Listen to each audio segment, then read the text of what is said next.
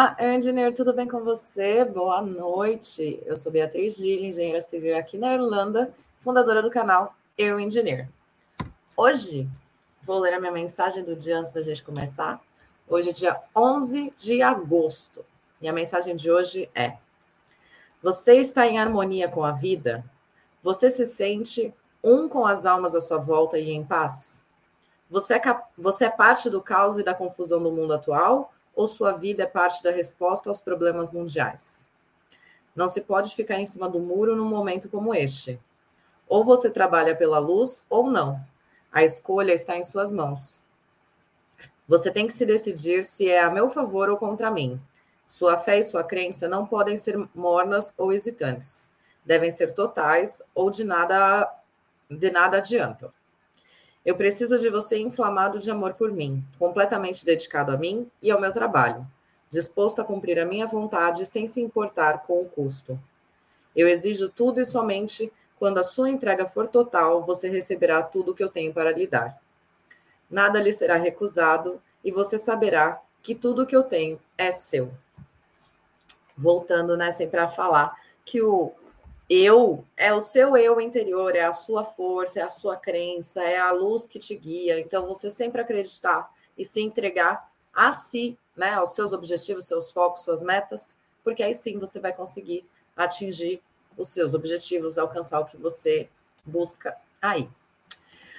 Chega de mais, né? Sem muitas delongas. Hoje nosso bate-papo vai ser inesquecível, porque eu tenho certeza que ela vai trazer muita informação legal já tive a honra de conhecê-la pessoalmente, conversamos um pouco, fiquei encantada e por isso que eu fiz questão dela vir o quanto antes para poder compartilhar um pouquinho a história dela aqui.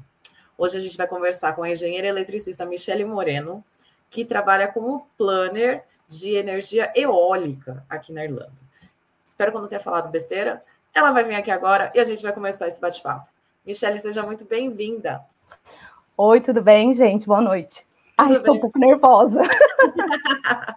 Só lembrar que a gente está batendo um papo e é uhum. isso. E é deixa fluir. Que a yeah. gente sabe que a gente gosta de falar, né? Sim, sim. Principalmente quando a gente gosta muito do que a gente faz. Exatamente. Mas, Mi, primeiro assim, muito obrigada por aceitar o convite, viu? Obrigada de coração. Imagina, muito importante trazer essa visão desse mundo de energia eólica, né? Que a gente não entende muito, tem pouco contato. A gente, eu, né? uhum. né? No seu caso, você entende muito. Tenho pouco contato, mas admiro demais. Mas antes da gente começar a falar de engenharia, eu gosto sempre de perguntar: quem é Michele Moreno? De onde veio, o que come? Como veio parar na Irlanda? Me conta um Sim. pouquinho da sua história, como você foi parar com engenharia? Vamos começar um pouquinho. Bom, eu sou de Taubaté, acho que todo mundo já ouviu falar de lá, bem ou mal já ouviu falar. É, eu eu queria fazer alguma coisa relacionada à elétrica ou mecânica desde a época do colégio, porque a minha turma começou com um técnico separado do colégio, porque antigamente era tudo junto, na escola que eu estudava começou a separar no ano que era a minha turma. E aí eu queria muito fazer mecânica ou elétrica, e aí o meu pai falou: não, acho melhor não. E um pouquinho antes disso, eu queria ter feito Senai. E aí para eu entrar no Senai, eu tinha que desistir dessa escola. Para quem é de São Paulo, é o Centro Paula Souza que eu queria estudar, que é de curso técnico. Então, meu pai primeiro falou Senai ou estudar no colégio técnico. Aí eu optei pelo colégio técnico. Aí chegou lá, queria fazer mecânica elétrica. Não, é melhor fazer isso não. Minha filha fazendo mecânica e o meu pai é eletricista. E eu tenho um tio eletricista, eu tenho outro tio engenheiro eletricista. Não queria te então... deixar sofrer, já falou, não vai. É, é. Aí eu fui fazer hotelaria, fiz técnico hotelaria, entrei na faculdade de hotelaria, larguei no último ano. Aí, e quando eu fui fazer hotelaria, a minha mãe falou: você pode escolher qualquer curso que você queira estudar, menos engenharia, porque isso é muito caro. Só que o mundo vai dando voltas e vai levando a gente para aquilo que é o nosso destino mesmo, né? não tem como. Então, eu fiz hotelaria três anos e meio e saí. O mais próximo que eu podia fazer da engenharia depois disso era física. E eu entrei na faculdade de física, fiz dois anos, e aí na minha cidade abriu uma outra faculdade de engenharia. Aí eu falei, ah, agora dá para pagar, porque é uma faculdade nova, dá para ir. E aí eu fiz o vestibular escondido dos meus pais, porque né, eu ia estar desistindo de uma segunda faculdade. Aí eu falei, é, Vamos lá. E aí eu fui assim, eu fui, se eu não me engano, décima segunda no geral na engenharia elétrica e a primeira das mulheres na engenharia elétrica. E aí eu fiquei assim, eu, eu entrei agora. E aí o curso começou já no, no segundo ano, eu já era estagiária na área e eu fui me apaixonando, apaixonando. Eu já sabia que eu não queria trabalhar com baixa tensão, eu não queria trabalhar com coisa residencial, eu queria fazer alguma coisa diferente. E eu sempre fui muito apaixonada por geração de energia, assim, de alguma forma. Eu tenho uma lembrança muito vaga que os meus pais confirmaram que quando eu era criança, eu olhava muitas a, a rede de alta tensão, as torres, e eu falava que aquilo eram grandes vestidos. E eu queria muito aquilo, aqueles grandes vestidos. Eu não sei como que na minha cabeça de criança, porque eu me lembro de eu falando disso, sabe? Hoje, quando eu estou viajando, eu passo por alguma torre, eu olho para elas e eu tenho a mesma sensação de quando eu era criança. E aí eu fiz, é, eu fui ser estagiária na Alstom, na minha cidade, que fabricava equipamento mecânico pesado para é, usina hidrelétrica. E aí ali eu senti assim, tipo, a minha vida é isso aqui, é isso aqui que eu quero fazer. A primeira usina que eu visitei, eu falei, meu Deus, a minha vida tinha que estar na elétrica mesmo. Eu rodei, rodei caí aqui, porque tinha que ser isso. E aí eu trabalhei com tendering primeiro, né, que são os orçamentos para leilão do governo para decidir sobre as obras. Aí depois fui trabalhar com o planejamento, e aí lá no Brasil eu já trabalhei no planejamento por sete anos, né, ao todo na empresa, e aí visitava a obra, várias. Eu trabalhei em mais de 40 projetos de usina hidrelétrica, de todos os tamanhos, em todos os lugares, alguns fora do Brasil, mas que eu não os visitava, mas eu, eu cuidava deles, fazia diligência em subcontratados. E o meu trabalho final da faculdade foi sobre, sobre usina hidrelétrica, sobre turbinas horizontais, porque o que a gente mais ouve falar, o que a gente mais faz no Brasil são as usinas de turbinas verticais, tipo Itaipu. E eu quis fazer um trabalho falando sobre as, as usinas de turbina horizontal. Aí eu fui para Minas fazer um mestrado de engenharia de energia na Unifei. É, aí de lá eu me transferi para estadual, porque estava ficando muito longe, muito desgastante, viajar quatro horas para ter duas horas de aula, e depois mais quatro horas de volta para minha cidade, então, né, não deu. Aí, nesse meio tempo, eu casei ali no final da faculdade, fiz pós-graduação de qualidade, fiz pós-graduação de é, para ser tutor de ensino à distância. É, que mais que eu fiz? Ah, eu também, nesse meio do caminho da engenharia toda, já fiz pós de estruturas e fundações. Meu Deus! Então, é, eu, sei, eu sempre estava estudando, fazendo alguma coisa da área. É, eu tenho um artigo científico publicado numa, numa revista científica né, sobre o, o shale gas, que é um gás que a gente tem no Brasil, nós somos a décima potência no mundo e que ele é muito parecido com o petróleo em algumas propriedades e que, se fosse possível, o nosso governo fosse um pouco melhor, a gente poderia estar usando esse tipo de combustível desde 1954. E, assim, é uma reserva que existe lá e que não é utilizada como deveria ser. E, por coincidência, os primeiros estudos sobre isso nos anos 50 foi na região onde eu morava, ali, Taubaté, no Vale do Paraíba. É, então, é, eu sempre fui assim, entendeu? Fazia já, já, começamos, eu já estou ficando aqui, ó, de queixo aberto, com toda essa, essa breve história de quem é Michelle. É, eu adorei uma coisa, uma coisa, ah, desculpa te cortar, mas eu adorei o fato de que você já sabia o que você queria ser desde pequenininha. Isso é muito lindo. Por mais que seus pais tentaram né, te poupar de certa forma, sim, sim. não adiantou, era isso e é isso. E seguiu é, é, e está aí arrasando. É. Parabéns. O sentimento que eu tive na primeira usina que eu visitei foi tipo amor à primeira vista mesmo, Sim. de tipo, ou oh, o reencontro de um amor assim de outras vidas, porque eu olhei para aquilo e eu falei, é isso. A primeira turbina que eu entrei, inclusive foi em Itaipu, eu me lembro dos técnicos falando, mas você não quer tirar foto? Eu tava com a câmera na mão, sabe? E eles, tira foto, filma. Eu falava, vocês estão entendendo, eu amo tanto isso daqui, que, tipo, que tá na minha cabeça, não, não precisa tirar foto, eu só quero olhar isso aqui, Admirar. eu quero pôr a mão, só, só quero entender isso daqui só. Bem, sabe? Muito legal. E a, aí teve um, depois da crise que a gente teve, é, que a empresa foi vendida, eu, fui, eu saí num grande corte, a empresa cortou 30%, 40% de pessoas ali em 2013.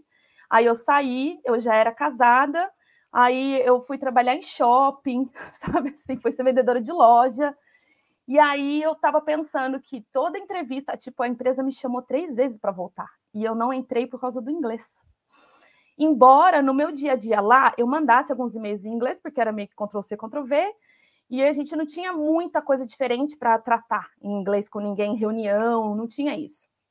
Aí eu pensei, ah, eu podia fazer um intercâmbio. Aí o nosso primeiro pensamento é: vou para os Estados Unidos fazer um mês, achando que vai, nossa, vai aprender tudo em um mês.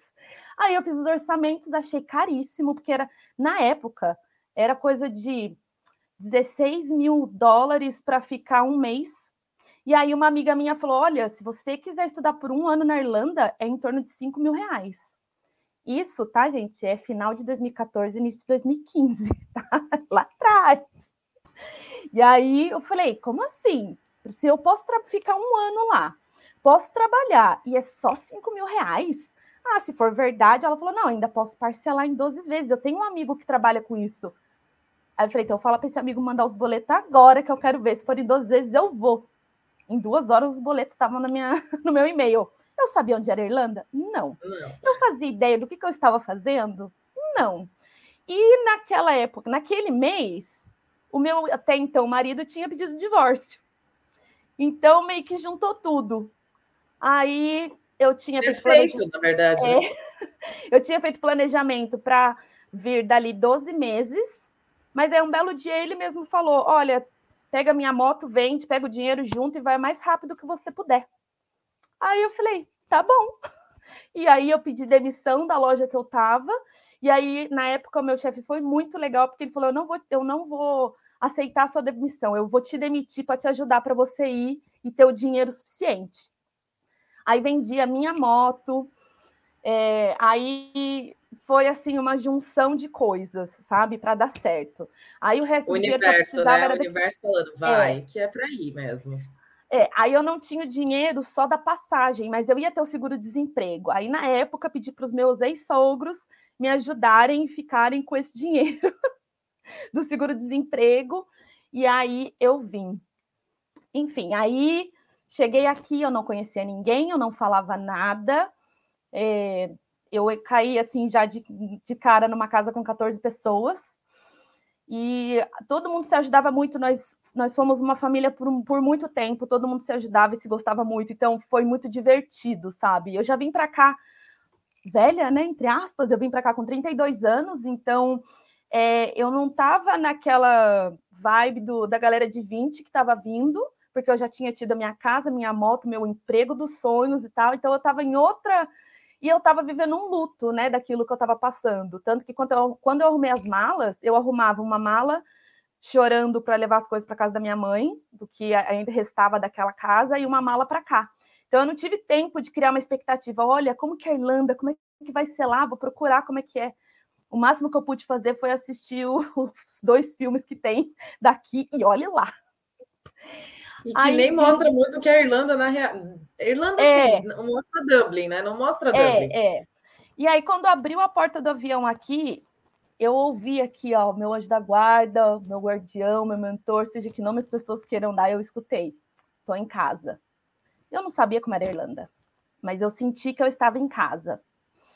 E eu nunca senti que eu estava no exterior. Eu cheguei aqui, para mim sempre foi assim normal, como se eu já tivesse vivido aqui.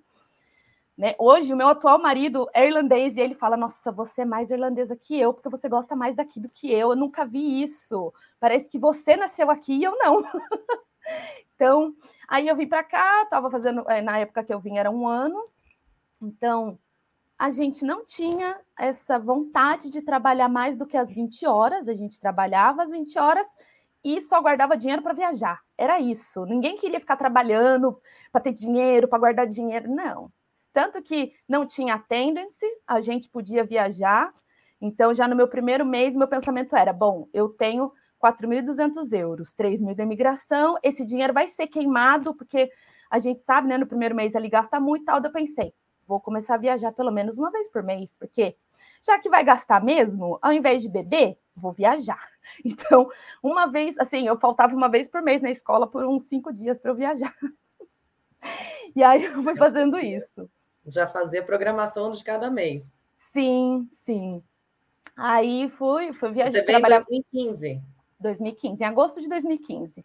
Ah, aí chegou um pouquinho depois. É, aí três meses depois eu estava trabalhando de cleaner. Então, fui cleaner por aproximadamente quatro anos, quase quatro anos. Então, eu trabalhei no Dublin Bikes, no, na oficina deles. Eu trabalhei lá, eu trabalhei no shopping de Leopardstown, mesmo morando em D9. Eu sempre morei em D9. E trabalhei em diversos lugares como cleaner, porque era uma empresa, então a empresa mandava para diferentes offices e eu trabalhei bastante tempo lá. E foi Sim. uma terapia, sabe? Eu nunca reclamei desse trabalho. Eu agradeço por ter sido cleaner, porque me deu um tempo para limpar a minha mente, sabe? Dessa transição do que tinha acontecido, de não ter mais aquele emprego dos sonhos e de estar num lugar que eu não sabia nada. É, você fica fazendo, principalmente porque quem é cleaner sabe, né? A gente fica mais no silêncio do que conversando Sim. com as pessoas. Então você tem tempo para refletir sobre a sua vida. Com certeza. Então, então foi muito, foi muito bom e vários trabalhos as pessoas perguntavam de onde que eu era, o que, que eu fazia. Aí quando eu falava que eu era engenheira, aí eles falavam, por que, que você está limpando o chão? Por que, que você está limpando o banheiro? Aí aquele a gente explica, né? Ah, é porque a gente é estudante, não é bem assim, né? E em 2015, quando nós chegamos, não era, não existia uma comunicação entre as pessoas do nome das vagas ou da facilidade de entrar nas empresas, ou ninguém sabia, não é que ninguém falava o caminho das pedras, não tinha ninguém para contar para gente isso.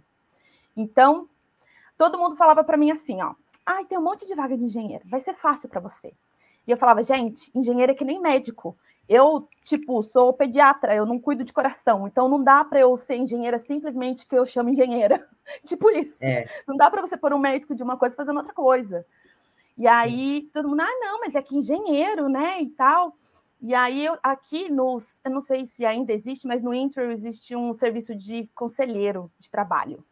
E aí você pode conversar com eles para entender um pouco o mercado ou entender como aplicar para algumas vagas. E eu tive esse apoio porque uma uhum. época eu apliquei para o Job Seekers Benefit, e aí eles me faziam ir lá todo mês e conversar com o conselheiro e assistir umas palestras. E aí, quando eu expliquei o que, que eu estava buscando, o que, com o que, que eu trabalhava, que eu era planejadora, né, de equipamento para usina tal, aí ele olhou para mim e falou: Ai, não tem, querida, não tem nada aqui para você, você não vai conseguir arrumar um trabalho desse aqui.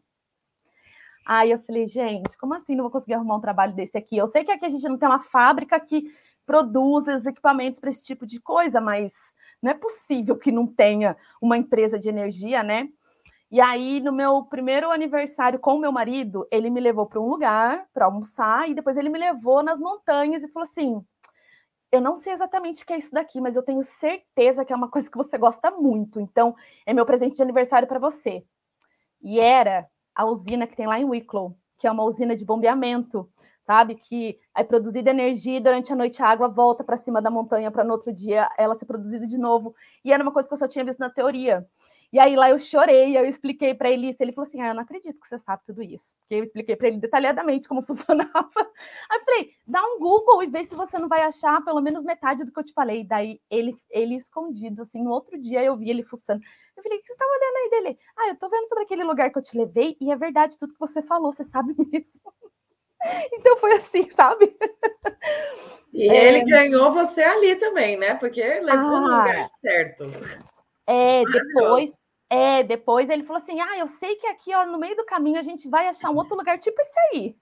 Então, e aí eu vi uma usina menorzinha com três comportas assim, aí é tipo, é botar o sorriso na minha cara por dias, porque eu fico encantada igual criança esperando o Natal, é assim mesmo. Que legal. É, inclusive, olha, uma coisa bem interessante de quando eu fazia pós de qualidade. Eu fui fazer pós de qualidade porque lá na minha cidade não tinha nada relacionado à energia e eu ainda não tinha encontrado o mestrado. Aí eu fui fazer o de qualidade. E eu achava aquilo uma chatice, para falar bem a verdade. Eu achava.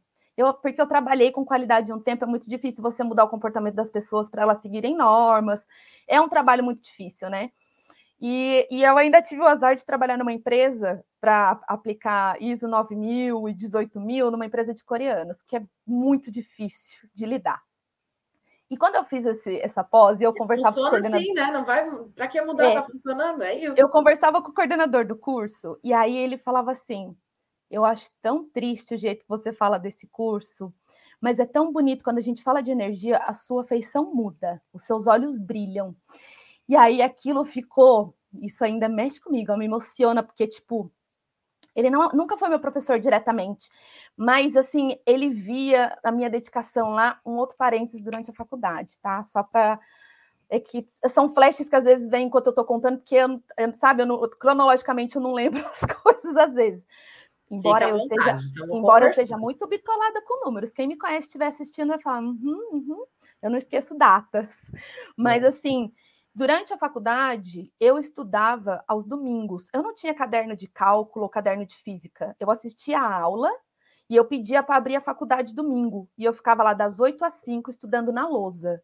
Então eu fazia tudo que era passado durante a semana na lousa. Eu fazia, refazia, fazia, refazia muitas vezes. E aí uma, teve uma determinada época da faculdade que eu não tinha dinheiro para pagar. E eu quase perdi o meu registro acadêmico, porque sabe quando você devia refazer a rematrícula, mas você continua indo, mas você não tem a matrícula ainda paga. E aí eles falam que vai cortar seu registro. E aí, quando foram cortar meu registro, se eu não me engano, no final do segundo ano, o diretor da faculdade me chamou. E aí ele falou assim: vem aqui na minha sala que eu quero falar uma coisa com você que ele costumava conversar com a gente, ele fumava com os grupinhos da engenharia, sabe? E aí, assim, ele passa, tomava café junto, então ele me chamou na salinha ele falou, ó, é, o seu registro acadêmico vai expirar em uma semana, você não vai mais poder entrar aqui. E eu não queria te, te, perder por dinheiro, porque eu vejo você aqui todo domingo. Eu nunca vi na minha vida acadêmica nenhum aluno fazer isso. Aí eu falei, mas é porque é o meu jeito de fixar as coisas na cabeça, porque só teu caderno a gente deixa para lá. E eu gosto disso aqui, então eu fico refazendo os cálculos porque é divertido para mim. e aí outros colegas começaram a ir também no domingo porque sabiam que eu estava lá. E aí esse diretor, ele me deu um cheque em branco para eu pagar minha matrícula. E aí eu me lembro até hoje que eram R$ 1.040 que eu precisava. E eu não podia ser injusta e pedir para meus pais, porque eu já tinha largado duas faculdades. E aí, quando ele me deu na hora até falei, falei, eu não posso aceitar isso. Porque, né, você nem me conhece. Tal. Ele falou, não, eu te conheço, você é uma aluna que vem aqui aos domingos. Então, você não vai perder os dois anos que você estudou, não vai se formar por isso. Aí eu lembro que eu consegui pagar de volta 300 reais. Gente, isso era 2007. Então, assim, 1.040 reais era muito dinheiro é para gente. Uhum. Aí eu lembro que eu consegui pagar 300 reais. Olha só as lágrimas. Eu deixei aqui um lenço porque eu sabia que podia acontecer isso. Você, ah, eu, eu, tenho aqui. Ainda bem que eu tenho aqui também, que se eu precisar. É, eu paguei. Eu paguei 300 reais para ele de volta, e aí os anos foram passando, sabe? Aí um dia eu parei ele no corredor e falei, professor, não dá, eu, eu como estagiária eu ganho 300 reais, ou eu não consigo nem pagar a faculdade e nem juntar um real para te nada, não tem como. Aí ele me deu assim a mão no ombro, ele falou: se forma, o meu pagamento vai ser você se formar. E quando eu me formei, eu, eu mandei, eu, assim, a gente estava tendo uma reunião sobre comissão de formatura, aquela coisa de, de fechar, sabe? E aí eu falei para ele, falei, nossa, a faculdade acabou e eu nunca te paguei. E agora eu trabalho com, com turbinas e tal, agora eu posso te pagar. Você falou que o, o pagamento seria eu me formar, mas eu queria te pagar. Aí falou: já tá pago, você já é engenheira que eu queria que você fosse que eu vi você aqui aos domingos. Ai, gente, desculpa. Não, tá lindo. E aí, até quando eu casei, eu convidei ele, sabe? O professor de cálculo também era muito engraçado, porque como não tinha caderno e eu estudava de domingo, eu tomava calmante para fazer as provas, porque a minha cabeça ficava muito assim, ó, tipo, eu sei tudo, porque eu já fiz isso daqui várias vezes. E aí, teve uma prova que eu não tomei calmante. E aí eu, fui, eu comecei a fazer a prova e o professor percebeu que eu estava nervosa. Porque ele, falou, ele olhou para mim e falou assim: Você sabe tudo isso, para para pensar um pouco. Aí ele olhou para minha cara de novo e falou: Você não tomou remedinho hoje, né? Eu falei: Não. E era assim, aqueles passiflora, sabe? Aqueles assim de sim, natural, sim, sim. mas era para me manter focada. Centrada, então, sim. É, os professores me, eles me conheciam, sabe? Assim, então eles sabiam que eu estava lá e, enfim. Ai, e aí, voltando aqui para Irlanda, né? essas coisas sempre ficam na cabeça. E aí, sabe, você fica se questionando, gente, será que eu sou engenheiro mesmo? Será que eu ainda lembro das coisas? Eu já estou trabalhando de cleaner aqui três anos e pouco, né? Meu marido falava, por que, que você ainda quer ser cleaner? Eu falei, mas não é que eu quero e que não dá. Aí um dia ele falou assim: Olha, é um desperdício que você está fazendo. Até quando você vai ter pessoas que falam inglês muito pior que você sendo seu chefe? Aí o dia que ele falou isso me deu. Acho que ele tem razão. Aí ele falou: pede demissão amanhã e se dedica a voltar para sua área. E aí eu pedi demissão, porque eu já estava ficando doente, já eu estava trabalhando em hotel nessa época, e aí eu pedi demissão, fui pedir um job, job seeker benefit, pedi. foi a primeira vez que não me trataram como uma estrangeira, como, sabe? Eles só falaram: ah, tá, você tem aqui o score, você tem as taxas, ok. Aí eu falei: meu Deus, meu Deus, parece que eu sou parte desse país. E aí, mesmo o conselheiro lá falando para mim, ai, olha, não vai, ter, não vai ter jeito, não vai ter jeito, você vai ter que se reinventar, ser engenheira de outra coisa. Aí eu falei para ele, não é assim, seja engenheira de outra coisa. eu, tô tra eu trabalho com gestão de projetos, eu não, nunca fiz outra coisa. Você não está entendendo que é então, é uma vida que tem, né, montada é, já. Exatamente. Aí eu contratei uma, uma assessoria que cria currículo e LinkedIn, que foi muito boa, porque a primeira coisa que foi feita quando eu contratei esse serviço foi: o seu currículo não vai ser uma tradução do que você já tem, eu não vou fazer isso para você em uma semana, vai levar pelo menos um mês. Nós vamos construir o seu perfil, que é muito diferente da gente pegar o seu currículo que você já tinha no Brasil, porque aqui é outro padrão. Aí foi feito, e assim, isso trouxe muitos gatilhos, porque foi assim: eu precisei de duas semanas pensando tudo que eu fazia, escrever tudo que eu já tinha feito e que eu sabia. Aí ela, eu me lembro que ela até falou assim: se você servia café em algum momento da sua vida, escreve. Eu preciso saber tudo que você fez profissionalmente, aí a gente pensa. Eu fiz, levou acho que 40 dias para o LinkedIn o currículo ficar pronto em 10 dias eu consegui um emprego. Eu recebi o currículo, em 10 dias eu estava empregada. Não como engenheira, tá? Mas eu estava empregada. Ah, antes que venha a pergunta, né, do meu visa, eu sou casada com irlandês, né, meio que já ficou subentendido, então eu tenho é, direito de, eu tenho stamp e tenho direito de trabalhar full time porque eu sou casada com um nativo. E aí eu fui trabalhar, meu primeiro trabalho só estava assim, que era de agência, que era administrativo, mas eu falei, vamos entrar e voltar para o escritório primeiro, ver né, sentir isso de novo. Sim. E foi muito engraçado porque eu fiz a entrevista, aí o cara falou assim: você pode fazer um teste de Excel, Word, PowerPoint? Eu falei, posso, por que não? Eu falei, sempre trabalhei com isso. E eram 30 questões de cada um. Eu errei uma questão de um, duas de outro e três do outro, uma coisa assim, sabe? Muito pouquinho. E aí eu falei, ai, eu tô preocupada porque eu errei um, dois, bem pouca coisa. E aí eu não sei se isso é suficiente para você. Daí o cara falou, é, você só acertou essas ou você só errou essas? Eu falei, não, eu só errei essas dele. Não, isso é praticamente gabaritar o teste. Eu nunca peguei ninguém que tivesse gabaritado isso aqui. Não se preocupa. E aí eu falei, tá. Daí ele falou assim: então você vai fazer a entrevista com o cliente. E eu não sabia o que que era. Sabe o que era? Para trabalhar na rede SI. Era para trabalhar na rede SI.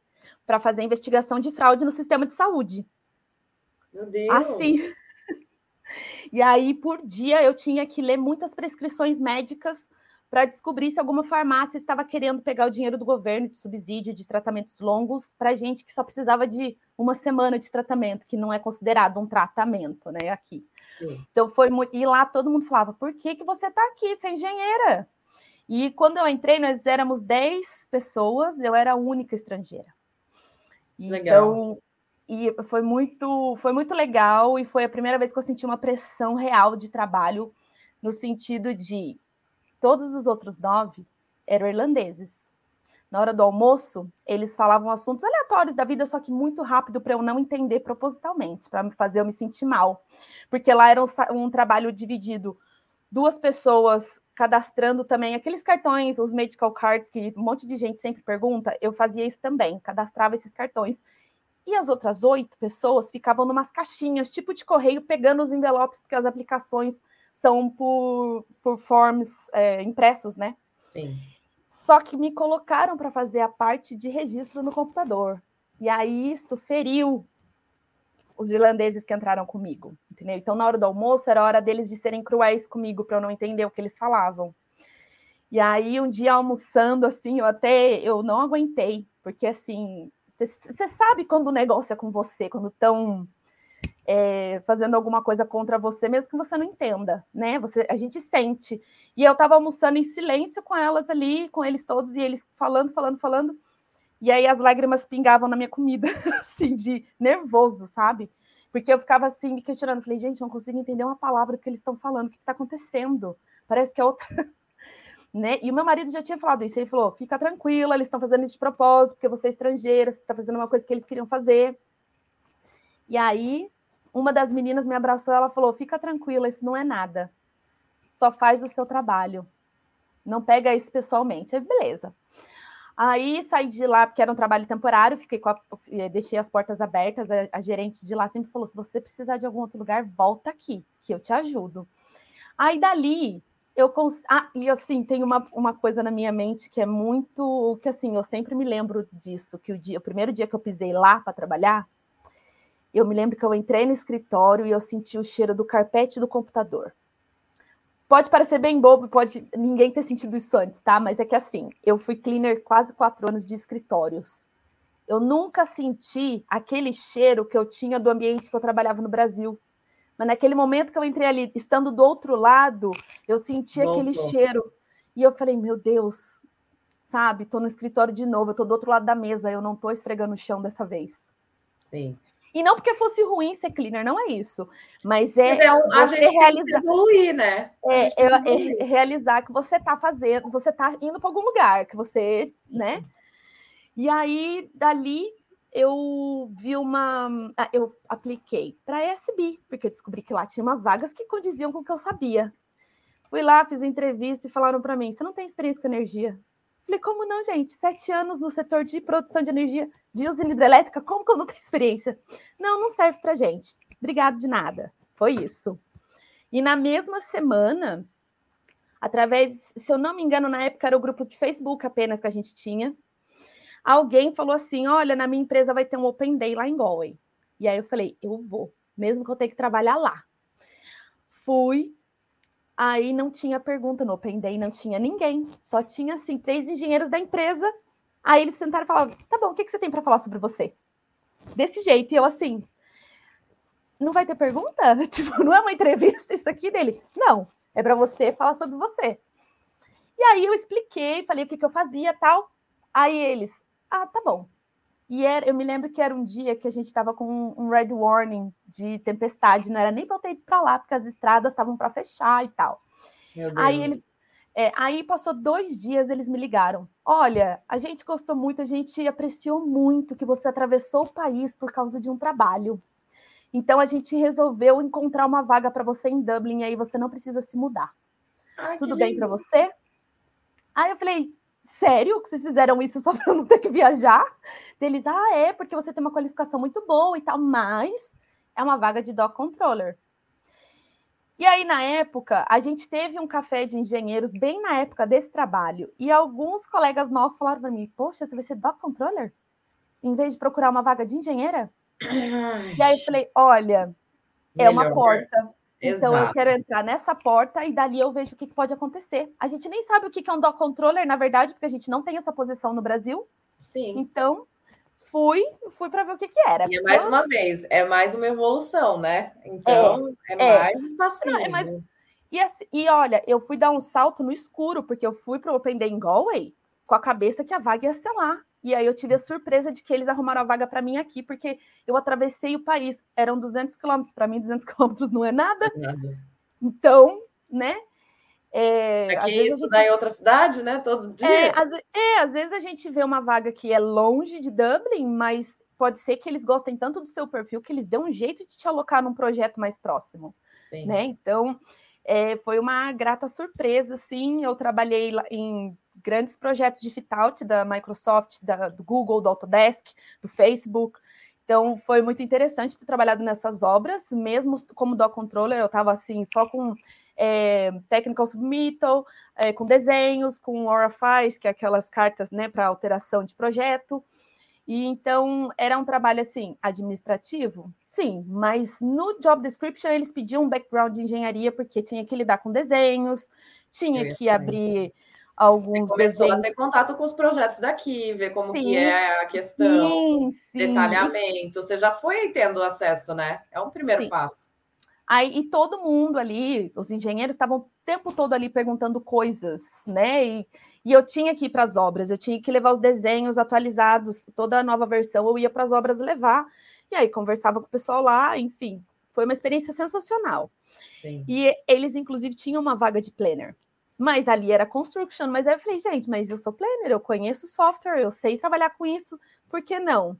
Aí eles, ah, então, você não vai poder fazer entrevista aqui. Eu falei, mas é interno, gente. Ah, mas é porque é uma vaga júnior, é muito para você, então se, talvez o seu salário tenha que ser menor. Então a gente achou melhor não. Eu falei, por que, que vocês não deixam eu decidir se eu quero ganhar menos para estar tá na posição que eu gosto, né? E que eu que eu sei fazer e tal. Aí, é, não. E aí, eles não queriam perder dia... você do Doctor Control, que você estava fazendo tudo direitinho. Sim, Sim tinha essa questão também. O meu gerente não queria me deixar sair. No dia que eu mandei, aí eu decidi procurar outra vaga, saí de lá. E aí Sim. eu achei uma vaga do quê? De dó controller de novo. Só que dessa vez, é, na verdade, não fui eu que achei, me acharam no LinkedIn. E aí me ligaram: olha, aqui é de uma empresa farmacêutica, a gente está precisando de um dó controller. E eu falei: ah, tá, eu quero entrevista. Ah, mas a entrevista é tipo 11 horas da manhã. Aí eu pensei: como é que eu vou fazer entrevista aqui na empresa, para outra empresa? Não, né? E aí eu deixei passar, eu não fiz a entrevista. Falei, não tem o que fazer, porque eu não queria também que outras pessoas estivessem ali ou escutassem, enfim. Passou três semanas, a mesma empresa me ligou. Né? A gente também. É, aí três semanas passaram, eles ligaram para mim de novo. Olha, a gente ainda quer que você faça a entrevista. Você não está interessada mesmo? Faz. E aí, se você não quiser, não gostar da oferta, tudo bem, mas faz. Aí, eu, aí me deu um clique. Eu falei, por que, que eu não reservei uma sala de reunião para fazer isso? que daí ninguém vai me escutar, eu posso fazer a entrevista e tá tudo certo. Aí eu fiz isso. Você tinha essa opção. Tinha, porque era uma entrevista online. Aí eu falei, por que não? Aí fiz, fiz, uma hora depois eles me falaram, quanto tempo é seu notes? Falei, olha, é quatro semanas, mas vocês precisam quando? Aí a gente precisava em três semanas. Eu falei, eu abro mão das minhas férias, a gente vê o que, que dá para fazer. Aí eu mandei o notes de três semanas e dois dias, se eu não me engano. E mandei para o meu chefe na época. Ele falou: é, Eu recebi um e-mail aqui, mas é um erro, né? Aí eu falei: Um erro? Ele falou: é, Essa demissão sua. Tem nada a ver, não, não vou aceitar. Aí eu falei: Você não tem que aceitar. Eu tô saindo. Aí ele falou assim: Ah, eu sei, é porque você quer uma vaga de engenheira, né? Eu te dou essa vaga. Me dá 24 horas que eu vou pensar nisso. Aí eu dei as 24 horas para ele. Aí ele me ligou, aí ele falou assim: "Olha, eu achei uma vaga para você". Aí eu falei: "É mesmo? Cadê o job description? Cadê o valor?" E onde que eu vou trabalhar? Em que obra? Com quem? Aí ele: "Não, eu preciso de mais um tempinho e eu faço isso para você". Via, não veio o job description, não veio o valor de salário. E aí, quando ele foi me passar as informações, informações por e-mail, era a mesma vaga que os graduates tinham, que basicamente com perdão da expressão, eles eram mais pedreiros do que site engineer, qualquer outra coisa, sabe? E aí, e eles ganhavam bem menos que eu. E aí ele falou assim: ah, não é isso que você quer ser? Engenheira? Eu tô te dando oportunidade. Aí eu falei: olha, eu não estou aqui como a estrangeira pobrinha que está desesperada e que vai agarrar isso porque você acha que isso é uma vaga de engenharia. Eu queria ser planejadora e você me disse não, porque eu não podia nem sair do seu departamento e o departamento de planejamento não deixou fazer entrevista. Aí agora você está me dando uma migalha para eu ficar aqui e nada vai mudar. Então eu não quero. Aí eu tive um amigo meu que é engenheiro também, ele falou: "Você é maluca, todo mundo quer essa oportunidade". Eu falei: "Isso não é uma oportunidade. A gente precisa entender quando as coisas não são reais". Sim. Entendeu? Ele estava me dando uma vaga que no nome estava escrito Engie, mas não era aquilo que deveria ser né? Até porque eu tinha muito mais experiência para fazer aquilo do que os meninos da, de graduates estavam lá, para ganhar a mesma coisa que eles, enfim. E eu abri mão. Depois eu até pensei, falei, nossa, que louca mesmo, mas não, não vale a pena, é, porque é a mesma coisa de você estar tá em relacionamentos ou em outras coisas e receber migalhas e achar que aquilo tá ok. E não. Não, a gente tem que saber o nosso valor né? Eu não estudei tanto e para nada. Não é assim. Aí saí de e lá. Você já estava, né, com uma outra oportunidade também, é o que você falou, você não estava desesperada, Você Sim. não estava, não era o primeiro acesso, né? Porque quando é o primeiro de todos, a gente até entende começar assim. Sim. Mas não era no seu caso, você tinha outra opção, então tá certo. E eu, e eu já tinha visto o que, que era o ambiente de engenharia aqui. Eu já estava sabendo como me comportar numa próxima entrevista. Que ah, é uma coisa muito importante que eu queria dizer aqui, que, de pontos importantes sobre entrevistas que eu fiz nesses, nesse período. É, uma coisa muito importante é fazer perguntas em todas as entrevistas. Se eles falarem, ah, você tem alguma pergunta, alguma dúvida? Faça é. todas, mesmo que seja boba. Faça. Ah, que horas que é o, trabalha das 7 às 5, das 8 às 5, tem refeitório aqui, tem pacote de benefício, como é que vocês trabalham? É, usar alguns termos, por exemplo, para quem nunca trabalhou com um document controller, é, no job description está escrito assim: estar familiarizado com IDMS. E aí você olha aquilo e fala: oh meu Deus, o que é isso? Gente, é qualquer plataforma de, que compartilha documento. Hum. É um sistema só de gerenciar documentos. Então, nas entrevistas, quando alguém falava, ah, você conhece alguma plataforma, que alguma nuvem de gerenciar documentos, eu já falava, IDMS?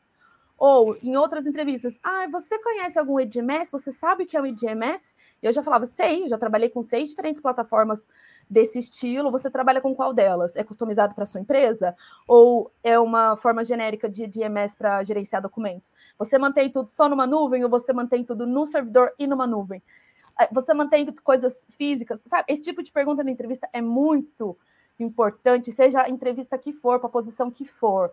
Saiba qualquer pergunta, porque mostra que você sabe do que você está falando e por que, que você está lá, mesmo que você não saiba. Você tem que estar tá confiante e falar, ah, então você faz isso, isso, isso, como se fosse uma conversa informal, né? É. Então, isso foi muito importante, uh, de fazer perguntas. É, vou voltar para a cronologia para eu lembrar o que, que, era outra coisa importante que eu ia falar de entrevista. Tá. Está aqui muitas coisas para eu falar aqui na minha cabeça. Aí depois aí eu fui lá para a empresa de farmácia e eu pensei, bom, é Doc Controller, mas lá o nome já era diferente, era Engineering, Engineering Doc Control Coordinator. Hum. Não faz o menor sentido o nome, mas era esse o nome da posição. E a minha chefe na época, ela não sabia mexer no Excel. E ela já era chefe lá há cinco anos de documentação. E aí você fala, aí eu cheguei já falando para ela, onde estão as listas para eu saber os tipos de documento que a gente tem, onde eles estão, como que eles são armazenados, como que eles são nomeados, que departamentos que a gente mantém os documentos. Ela, não, eu sei todos eles. Falei, não, não estou perguntando se você sabe, eu estou perguntando onde é que eles estão, cadê as listas? Está no sistema, está impressa? Ela, não, não tem. Aí, como sou essa maluca que vocês já perceberam, o que, que eu fiz? Criou fotografei Não, eu fotografei todas as pastas, anotei o que dava, e virei duas noites em casa criando as listas e fuçando no sistema o que eu podia para eu criar essas listas. Criei as listas, detectei que estavam faltando documentos importantes de não conformidade já há mais de três anos, faltando exatamente estavam faltando 97 documentos lá. Meu Deus. De uma, de uma base de 1.847 documentos. Eu não esqueço números. E aí, quando, quando, eu falei isso para ela, que estavam faltando esses documentos, ela falou: impossível. Eu falei: então me mostra onde é que está online ou fisicamente, porque eu não encontrei nenhuma das duas versões. E aí, encontramos os documentos, tivemos que falar com todos os departamentos para todo mundo buscar quem tinha emitido, quem tinha aprovado, se ficou no meio do caminho, e coisa que não foi feita ontem ou mês passado, era coisa que tinha feito Sim. dois anos antes. E no setor farmacêutico, as coisas são muito ali é, controladas, né? Muito, como a gente fala? É, rígidas. É, é, rígidas, isso, obrigada. Muito rígidas. E aí eu falei, então, mas a gente tem muito documento aqui, ó, que também está mais de sete anos na empresa, o ideal é ter cinco. E hoje em dia, se a gente tiver tudo eletrônico, porque estávamos na pandemia, falei, se o pessoal está trabalhando de casa, eles precisam das coisas eletrônicas, então a gente precisa escanear. A mulher olhou para mim e ficou maluca. Ela falou assim: aqui tem quatro anos de pasta que não tem uma versão online. Aí eu falei: não tem versão online? Deixa comigo, eu escaneio. Ela falou: você não vai conseguir fazer isso. Eu escaneei 145.372 páginas em 45 dias, sozinha, e ainda fazendo meu trabalho. Meu Deus. Escaneei todas, etiquetei todas, botei em ordem por vendor, em caixas e mandei tudo para fora do site, para arquivo morto, aqueles que a gente paga, né? Sim. As empresas pagam. Fiz isso. Porque, né? E nas reuniões diárias, ela falou assim: ah, a Michelle é uma maluca, ela tá aqui doente, trabalhando nessas listas, nessas caixas e tal. E o gerente me parou um dia no corredor e ele falou assim: olha, muito obrigado, porque nunca ninguém teve a ideia de fazer isso. Ninguém nunca foi proativo de perguntar por que, que a gente mantém todos os documentos aqui, porque se aquela sala pegar fogo, a gente não tem registro. E foi um dos argumentos que eu usei por que eu queria escanear tudo e mandar para fora do site. Aí fiz isso, estava bela numa reunião tranquila, num dia normal, e aí só escuto, não, não, ah, então a gente queria falar aqui dos 10 colaboradores do mês, e o primeiro da lista hoje é a Michelle lá, que é Doc Controller, blá, blá, blá, daí eu, na hora eu falei, por que, que ela tá falando meu nome? Porque eu não estava prestando atenção na reunião. E aí eu estava fazendo outras coisas de documentação mesmo. E aí eu olhei, aí ela falou: Ah, então, Michele, você pode ligar sua câmera que a gente quer dar um parabéns coletivo para você. E era uma diretora que não era do departamento, era uma diretora. Da rede. É, é. Aí ela falou assim: ah, a gente queria aqui falar publicamente que a gente está muito agradecido do trabalho que você está fazendo e tal. E aí a empresa dá um badge. É, é um badge eletrônico, sabe? De que seu trabalho foi legal, que você colaborou com a empresa, que você teve iniciativa e tal. E aí, nesse dia, minha chefe pegou muito mal. Ela me tratou mal por uns 10 dias, porque ela nunca tinha recebido um badge de reconhecimento. E aí, tudo que ela fazia, ela falava: Ai, tá vendo tal cópia que foi feita? Fui eu que fiz. ela começou a fazer isso todos os dias. Ai, eu escaneei uma folha ali. Olha, eu carimbei um documento ali, para ver se as pessoas davam para ela esse mesmo reconhecimento. Então, eu ganhei lá umas duas ou três badges de reconhecimento e nas reuniões também. É, e eu não fiz porque eu queria um reconhecimento, eu fiz porque eu queria organizar aquele negócio para poder planejar e fazer, é porque a gente tratava de muita documentação que estava parada ou na fila por seis, sete meses. E tendo background de qualidade, de planejamento, conhecendo deadlines e essas coisas, a gente agrega para qualquer trabalho que a gente tiver. Então eu só pensava nisso. E a primeira coisa que eu falei para ela foi: olha, a gente precisa tirar esses documentos da fila, porque a gente tem que trabalhar no máximo com três meses. Porque são documentos de material vivo, né? Material biológico, então a gente não pode deixar isso aqui numa fila. Aí ela falava, mas isso não é o nosso trabalho.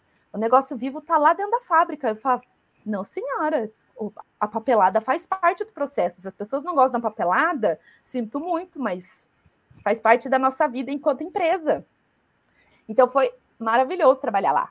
E aí tinham uns recrutadores me ligando de UK e me oferecendo vagas de planejador na área de energia. E assim, uns cinco me ligaram e nunca que aconteciam as entrevistas. E eles ficavam me ligando e fazendo perguntas e nada, e nada eu já tinha perdido as esperanças reais de trabalhar com isso, né? E aí. Mas é, não aconteceu as entrevistas porque você falou, você estava no meio da pandemia, né?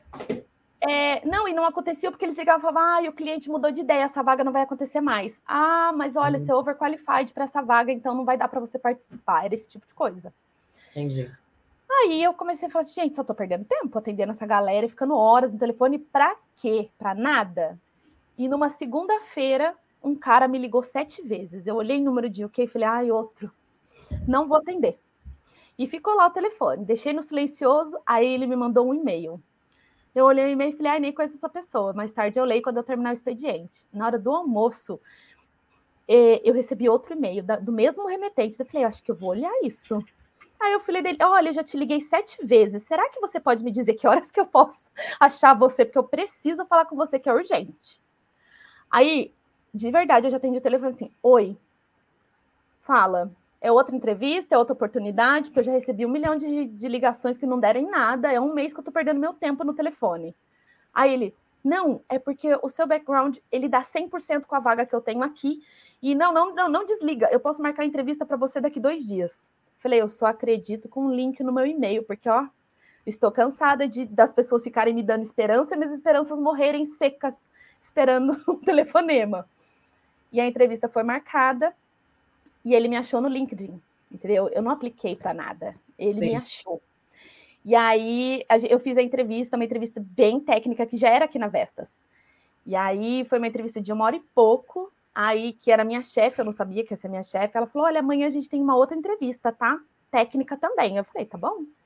E assim, você pensa que eu saí da Alstom em 2013 tá? E eu fiz a entrevista ano passado. Então, para você ter o vocabulário técnico de uma coisa que você fazia oito anos atrás, eu não sei como as coisas vinham, assim, eu falava tudo. E, eu, e assim, né? Aí ela, você sempre tá sorrindo assim? Aí eu falei, é porque eu amo muito isso, então eu gosto de falar, porque tinha que falar de uma situação, de um problema, aquelas coisas, né, que a gente tem Sim. que sempre falar. E aí ela, nossa, mas você resolvia as coisas assim, feliz? Eu falei, eu amo esse trabalho. E não é porque eu estou fazendo uma entrevista. É que se vocês me conhecessem, vocês iam saber o quanto eu estou feliz de estar, tá, pelo menos, fazendo essa entrevista, mesmo que vocês não me contratem.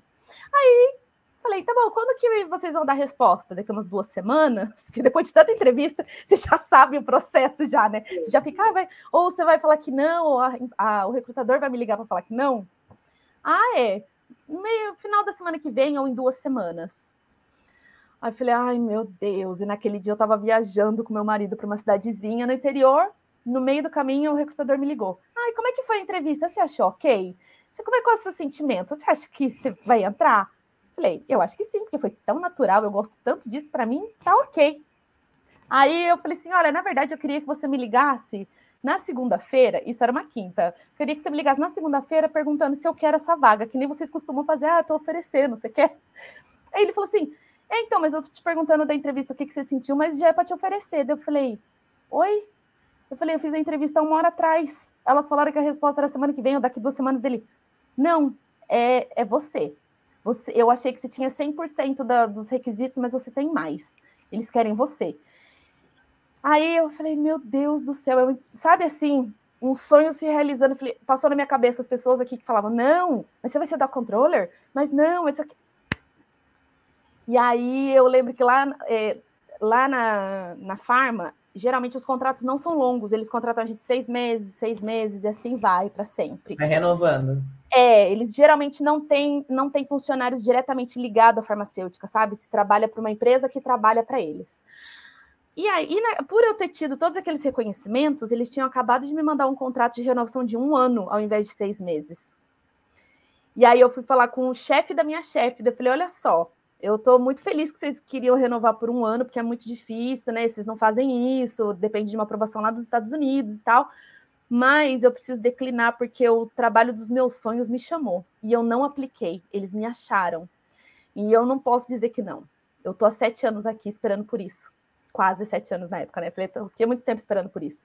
Eu fui Sim. cleaner muito tempo aqui para agora eu falar, ai, não dá. Então você me desculpa, mas eu vou declinar. E aí ele, é o trabalho dos seus sonhos. Eu falei, é, porque era o que eu fazia no Brasil, é o que eu amo fazer, então eu vou. E todo mundo lá sabia que eu, que eu sou engenheira, né?